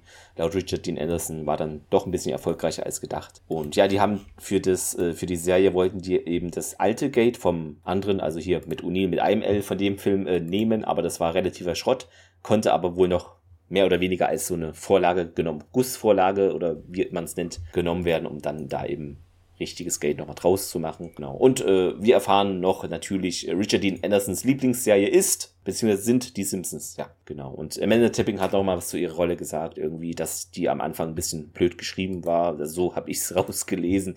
Äh, eher feministisch und ein bisschen so stur, aber dann doch menschlicher wurde und sympathischer und humorvoller auch, was ja am Anfang vielleicht eher nicht so der Fall war in der ersten Staffel vor alle Dingen. Genau, dann gibt's noch ein neues, also ein zweites Extra auf der DVD, die Geheimnisse des Tores. Da geht's eher um diese künstlerischen Aspekte, also Requisiten, Konzeptarts, was ja Joseph Malozzi immer postet, auch auf Twitter. Wo, Ähm, wobei das ein bisschen doppeldeutig ist, ne? Des Tores. T-O-R oder T-H-O-R? Ja. Ja, Tores, also T-H-O-R. Ach so, ja, ich dachte jetzt an, ja, Tors. Äh, genau, und Paint äh, Oh, oh, der hat gedauert. Ja, ich dachte auch gerade, hey. ich dachte, ich dachte die ganze Zeit jetzt an Voyager bei Torres, aber gut. Ja, ja, Ja. so. Äh, ja Da Visual kommt kein Effects, Haar drin vor. Da kommt kein Haar drin vor. genau, Ein Pro Stern im Tor. Ja, ja. Und äh, also es war wohl die, die Folge Broker Divide, wo auch viel Arbeit war mit Schminken. Also ihr erinnert euch hier mit O'Neill, der dann wie so ein Urmensch rumlautete und ja, genau. Um, ja, und dann hat man noch gesehen, wie eben diese, das hat man schon öfter mal gesehen, denke ich, in Making-of-Sachen, wie so Sprengkapseln praktisch an der Rüstung, also in dem Fall Jafar-Rüstung sind und wie das dann aussieht, wenn die bei Treffern praktisch aktiviert wird. Ja. Die dritte Sache auf der DVD ist äh, jenseits des Tores, wo es um ja, Conventions ging, Stargate Convention und das fand ich ganz cool, weil äh, es gibt irgendwie eine Folge mit General Ryan, der Stabschef damals in den USA war und der hat irgendwie, dann hat O'Neill, also Richard Anderson ihn gefragt, ja, gibt es da wirklich so Leute wie mich, also wie O'Neill? Und dann hat der Stabschef gesagt, äh, ja und noch schlimmere. Also, dass es diesen Planeten noch gibt, ist relativ glücklich, anscheinend, ja. genau, ja, das äh, zu diesen Extras, äh, dann noch als, also an normale Standard-Trivial. Die Folge erinnert an einen Film, den ich nicht kenne und auch nicht kennen möchte, Because of Spiders. Äh, Runaway, Spinnen des Todes. Welch schlimmer Titel. Genau. Mögliche Einflüsse könnten für die Folge sein, müssen es aber nicht. Lost in Space, Terminator, TNG, äh, Star Trek, First Contact, äh, Apollo Moon Landing hatten wir ja, wie Tiag den Spruch aufgesagt hat. Genau. Und äh, es war auch so, also man hat ja Michael Shanks ja mit diesem Blinddarm-Durchbruch am Anfang gesehen. Und er hatte da wirklich eine Blinddarmentzündung, also hatte man das schön eingebaut, dass er da doch nochmal gefühlt fünf Minuten Screamtime hat in der Folge. Vielleicht war es sogar weniger. genau. Und Deswegen hat Kader dann die blöden Fragen bekommen. Vielleicht, genau. Einer kriegt die immer ab. Ja, Cooper schlug das eben vor und ja, warum machen wir es nicht so, meint auch Red White. Das ist doch eine coole, geniale Idee. Ja, dann gab es noch irgendetwas Techno-Babbeliges zu dieser Bombe, aber wenn ich diesen Satz sehe, scroll ich weiter, weil das ist zu viel Zahlen, das und so weiter. Habe ich mir noch aufgeschrieben zu der Blinddarm-Szene, dass Hm. die zwischen Daniel und O'Neill anscheinend komplett improvisiert wurde. Ah, okay. Das, das würde auch das mit den Haaren erklären. Ach so, ja, dass das ein bisschen uns komisch erschien vielleicht, ja. Ähm, äh, das ist ähm, die erste Folge, die komplett in 35 Millimeter gedreht wurde. Davor waren es alle ähm, eben in 16 Millimeter, mit Ausnahme von den Effektaufnahmen und alle weiteren jetzt eben 35 Millimeter. Bis die Serie ab New Order Part 1 auf HD umstellt. Ja, genau. Und äh, diese Folge hat einen Leo Award gewonnen for Best Overall Sound in a Dramatic Series. Ich finde diese Kategorien haben immer so witzig. Genau, und war noch nominiert für einen Emmy, aber hat da nicht gewonnen. Was hat Martin Wood, äh, unser Regisseur, noch gesagt zu der Folge? Almost every year I directed the end of season episode and this was the first one that scared me. Fehler, das hatte Thomas, glaube ich, schon gesagt mit diesem Winkel, ne? Ah, äh, in den 196 war das. Ja. Genau. Ja, was? Hitze durch Reibung. Aerodynamische Reibung erzeugt zwar Wärme, aber größtenteils der Wärme wird beim Wiedereintritt aus dem Orbit entstehen. Ist auf die Kompression der Luft zu Plasma zurückzuführen. Okay. Ja, was auch immer. Aus Ja, welchen Gründen auch immer. Es brennt sich. Ja. Ist doch jetzt völliger Ja. Quatsch auf die Erklärung. Es geht ja darum, wegen faktisch. Achso, äh, was ich noch sagen, genau, auf diesen Convention, was hier da für ein Extra noch ist, äh, wo sich da die Stars drum haben, das fand ich auch cool, da war eine Deutsche zu sehen und die meinte, ja, Stargate ist riesig in Deutschland und dann äh, Stargate ist klasse in Deutsch. Das fand ich okay. witzig, dass man dann eine Deutsche vors Mikrofon in den USA bekommen hat. Ähm, ja, Zitat der Woche, ich würde mal sagen, Miguel, äh, hast du da ein schönes Zitat finden können oder irgendwas Bemerkenswertes, was dir in Erinnerung geblieben ist? Also so richtig äh, ein Zitat nicht. Also Hm. sind halt eher zwei Punkte. Einmal der Satz halt von Tiag, ein kleiner Schritt für einen Jafar. Ähm, Ja, ist ja ein aber Zitat. am witzigsten fand ich halt die, finde ich die, äh, den Begriff Technokäfer. Ja, okay. Äh, Thomas, hast du was Schönes? Ja, also wegen das mit dem, also eigentlich habe ich zwei Sachen. Und zum Beispiel, also eigentlich der beste Spruch wäre eigentlich der von Tiag. One small step for a Jafar. Aber ich entscheide mich für einen anderen. Ich würde sagen, das ist der Spruch, den Hammond bringt. Von wegen, ne, also sie unterhalten sich ja und äh, Daniel sagt danach, ich sollte da draußen mit ihnen sein. Und da ist Hammond mal so richtig menschlich und dann sagt er auch so wegen, da wissen sie immer, wie es mir die ganze Zeit geht. Also, dass Hammond so sagt, so wegen, wow, er würde lieber da draußen mit denen, weißt du, Ja. mit der Waffe in der Hand. Rumlaufen Weißt du, so. Action haben. Ah, Ja, also macht ihn einfach nochmal, Ja. den Charakter einfach nochmal menschlich, ich weiß es nicht, irgendwie sowas. Sehr schön. Ja, dann haben wir alle verschiedene, denn ich habe das von, ja, vom Beginn eigentlich, vom Teaser, glaube ich, war das schon, äh, wo O'Neill meint, ja, wissen Sie, vielleicht ist das mein Problem, aber ich habe immer geglaubt, dass man Urlaub hat, dann sollte man auch we eigentlich weg sein. Fand ich irgendwie schön, dass man im Urlaub, ja, weg sein soll, nicht auf der Arbeit. Ja, äh, zum Fazit, ich würde mal sagen, Miguel, fang doch mal an, wie fandest du die Folge? Ähm, ja, was hast du dazu zu sagen? Fazit. Ähm, also prinzipiell finde ich die Folge ganz gut. Ich finde die Dialoge noch manchmal sehr schräg. Also gerade rund um diese Luftschleusen-Szene, das bestand ja nur aus äh, Namenrufen und nicht so viel Inhalt. Storytechnisch finde ich die gut. Ich finde die Replikatoren fast mit also eigentlich der geilste Gegner in Stargate überhaupt. Mich stören so Dinge, dass in der Folge auch wieder Dinge eingeführt werden, die nicht fortgeführt werden. Ähm, so mit dem Defcon oder das mit dem, dass die sich halt wieder zusammensetzen. Das passiert halt nicht mehr. Verstehe ich halt nicht, warum man manche Dinge einführt und dann doch wieder sein lässt. Ähm, ich würde sagen, leichten Daumen nach oben. Ja, ähm, Mach ruhig weiter, Clemens, weil ich muss gleich singen, habe ich gerade gesehen. Oh oh. Ich sehe es äh, ähnlich wie Miguel. Also, also die Einführung hier von äh, unseren kleinen mechanischen ja, Käfern, Replikatoren, fand ich doch äh, gelungen. Natürlich ist äh, im Nachhinein jetzt äh, viele Fehler ergeben sich oder ein bisschen Dinge, wo man denkt, Hä, ist es so, hätten die das so gemacht? Ähm, aber das hat man immer. Natürlich äh, bewerte ich auch die Folge im Zusammenhang mit den letzten beiden Folgen, die ja null mein Geschmack waren, also der Kristallschädel und tödlicher Verrat, das fand ich schon hart an der Grenze, wie sowas äh, ja, entstehen konnte. Aber da finde ich, äh, das macht vielleicht die Folge auch noch ein bisschen in meinem Bewusstsein besser. Thor taucht auch mal wieder auf, auch mal schön ihn wieder zu sehen. Natürlich auch am Anfang ist es ein bisschen komisch, so Tiak wird gerufen und weiß gar nicht warum. ähm, vielleicht hat er ja was Wichtiges gerade gemacht, ne? weiß man nicht. Ein bisschen aus seiner Sicht hätte ich auch mal gedacht, hä, was stimmt mit euch nicht? Irgendwie sowas in der Richtung. Ist jetzt vielleicht nicht seine Art, ne? aber Ach, wir wollten nochmal mit dir plaudern. Genau, ja. Aber wie gesagt, also ich finde, die haben auch so einen Bedrohungspotenzial, die, ähm, ja, weil sie einfach sich da irgendwie durch alles so durchfressen und man, ja, weiß nicht genau, wo kommen die her, was, was, was machen die, die fressen sich halt überall durch und wie geht's weiter? Ist ein schöner Cliffhanger jetzt zur, ähm, praktisch vierten Staffel, auch am Ende jetzt gerade. Natürlich ist es ein bisschen komisch, dass da die Teile nicht verglüht sind und ja, das ist, wie gesagt, es ist irgendwas ist immer.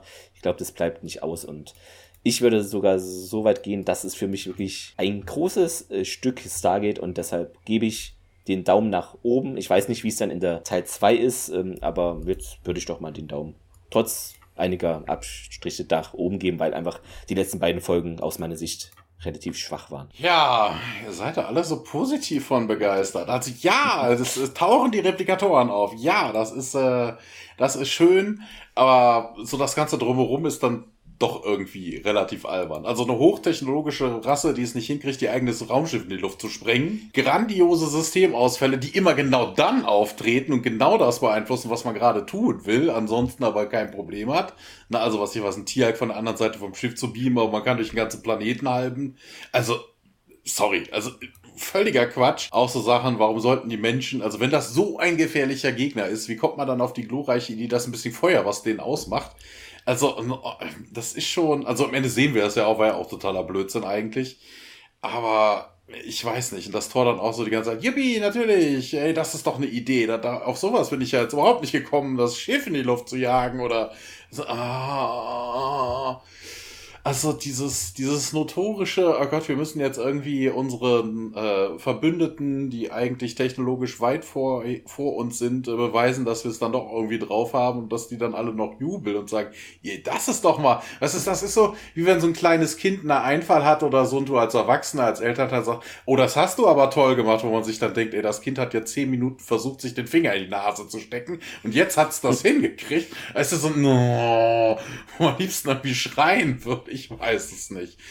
Ähm, ja, aber Replikatoren, es gab wieder ein bisschen Tor. Ja, ansonsten ist das ja wieder so eine, sowas mag ich ja nicht, so eine Kammerspielartige Sache. Ne? Also du hast, du hast Ja, okay, du hast verschiedene Korridore. Diesmal einen Raum mit äh, Tor, einen Raum, wo im Stargate Center, also ist, mm, ja, also es ist doch eher mittelmäßig, aber mit Tendenz nach oben. Ich, fra ich frage mich, wie die Folge ursprünglich ausgesehen hätte, wenn Michael Shanks nicht den Blindamtausspruch gehabt hätte. Der hätte Dinge übersetzt im Raumschiff? ja. Ja, der hätte ja vermutlich ja, die ganzen oder? Knöpfe oder so. Wenn ein Tor aus ist, dann hätte der Kater halt geholfen, irgendwie die Sachen zu bedienen. Und die blöden Fragen übernommen. Genau. Ja, zum Beispiel. Mist, ich habe doch die Selbstzerstörung jetzt schon aktiviert und gefunden, die gar nicht existiert. Äh. ja, genau. Dann, liebe Hörerinnen und Hörer, in der nächsten Woche geht es dann interessanterweise mit Nemesis, Leerzeichen Teil 2 weiter.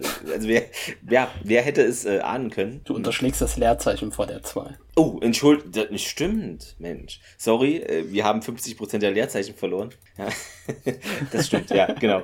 Die im Original ähm, nicht in die Nemesis-Kerbe schlägt, sondern einfach Small Victories heißt. Vielleicht gibt es da kleine Siege. Hm, aber gut. Ihr werdet die Folge kennen, äh, U-Boot etc. Vielleicht gibt es auch Dinge, die in dieser Folge auch gar nicht existieren, warum auch immer. Wer weiß, ja. Man wird es sehen. Auf jeden Fall äh, ist Miguel natürlich auch in dieser Folge, weil es eine Doppelfolge ist, mit dabei. Alles andere wäre Völliger Quatsch. Also dann, ja, bewertet uns natürlich fleißig gut. Thomas hat es schon erwähnt, es sind leider aus technischen, beziehungsweise aus gewillt technischen Möglichkeiten nur 5-Sterne-Bewertungen äh, gültig und zulässig. Genau, ihr ja. könnt auch nur noch unseren Podcast, äh, Podcast hören, ihr braucht keinen anderen mehr. Wenn, ihr eine andere Podcast hört, ähm, das, das geht, also ihr hört ja immer so Rauschen, deshalb, hm, das ist leider. Ja, oder, oder uns auch, dann steht dann zwar, was ich weiß, das Track am Dienstag ja. drüber, aber drin ist auch, sind auch wir. Das wäre es, über, überschrieben, ne? oh Mann, ja, genau genau. Ähm, ja, ansonsten äh, schaut Stargate und habt doch einen schönen Zeitraum, je nachdem, Tag, Abend. Zwischen, zwischen Mitternacht und genau. Mitternacht, ja. Wann hört ihr am meisten Podcasts? Eigentlich egal zu welcher Zeit, auch manchmal beim Einkaufen, ja. Also eigentlich, das ja. ist bei mir unterschiedlich. Also von wegen, wenn ich tagsüber Zeit habe, so auf der Arbeit oder so, wenn wirklich mal wenig zu tun ist oder man Dinge nebenher machen kann, tue ich das auch tagsüber. Ansonsten abends zum Einschlafen hin und natürlich, wenn ich ins Büro fahre, ne? Oder was ich was mal abends auf der auf der Terrasse oder so, ne? Wenn jetzt nichts äh, Gutes in der Glotze kommt oder man schon genug geguckt hat, äh, na, dann holt man sich die Kopfhörer und haut sich dann den einen oder anderen Podcast raus. Und du, wenn du schon solche Fragen stellst, musst du dich jetzt auch outen.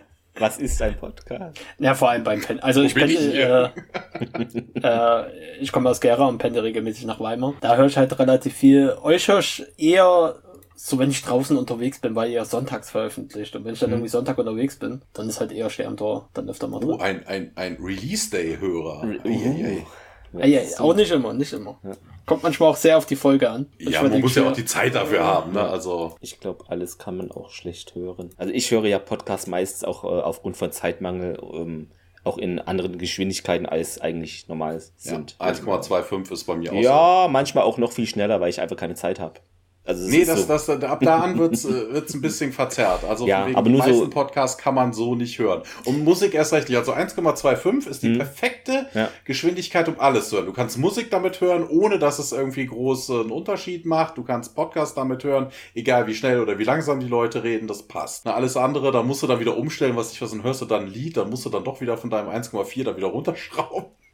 Das ja, ist gut, auch Dann nutze ich ja eine andere App für. Ja, ja okay, nee, ich habe alles in einer. Gut, haben wir das geklärt? Also, äh, uns ist Podcast ein Begriff. Haben wir schon mal irgendwo. Genau, hier, äh, das, das, das, das, war für euch jetzt der Technikquatsch, ja, wenn wir uns genau. schon über äh, wie, wo, wann, was, mit welchen technischen Möglichkeiten. Ja, sehr schön. Schönen Gruß an die Kollegen. Ja. Achso, und natürlich auch an Dreck am Dienstag, natürlich. wenn wir so verhohne Piep Aber selbstverständlich. Äh, ja, konnte ich äh, auf der FedCon treffen. Ja, sehr gut. Ja, ja, ich wäre so, ja, wobei, nee, ich wäre nicht gerne dabei gewesen, aber mit den Jungs ein Bierchen trinken, das, das hätte ich gern getan. Also dann, macht's gut und bis nächsten Sonntag. Tschüss. Bis dann, dann. Ciao, ciao. Ciao.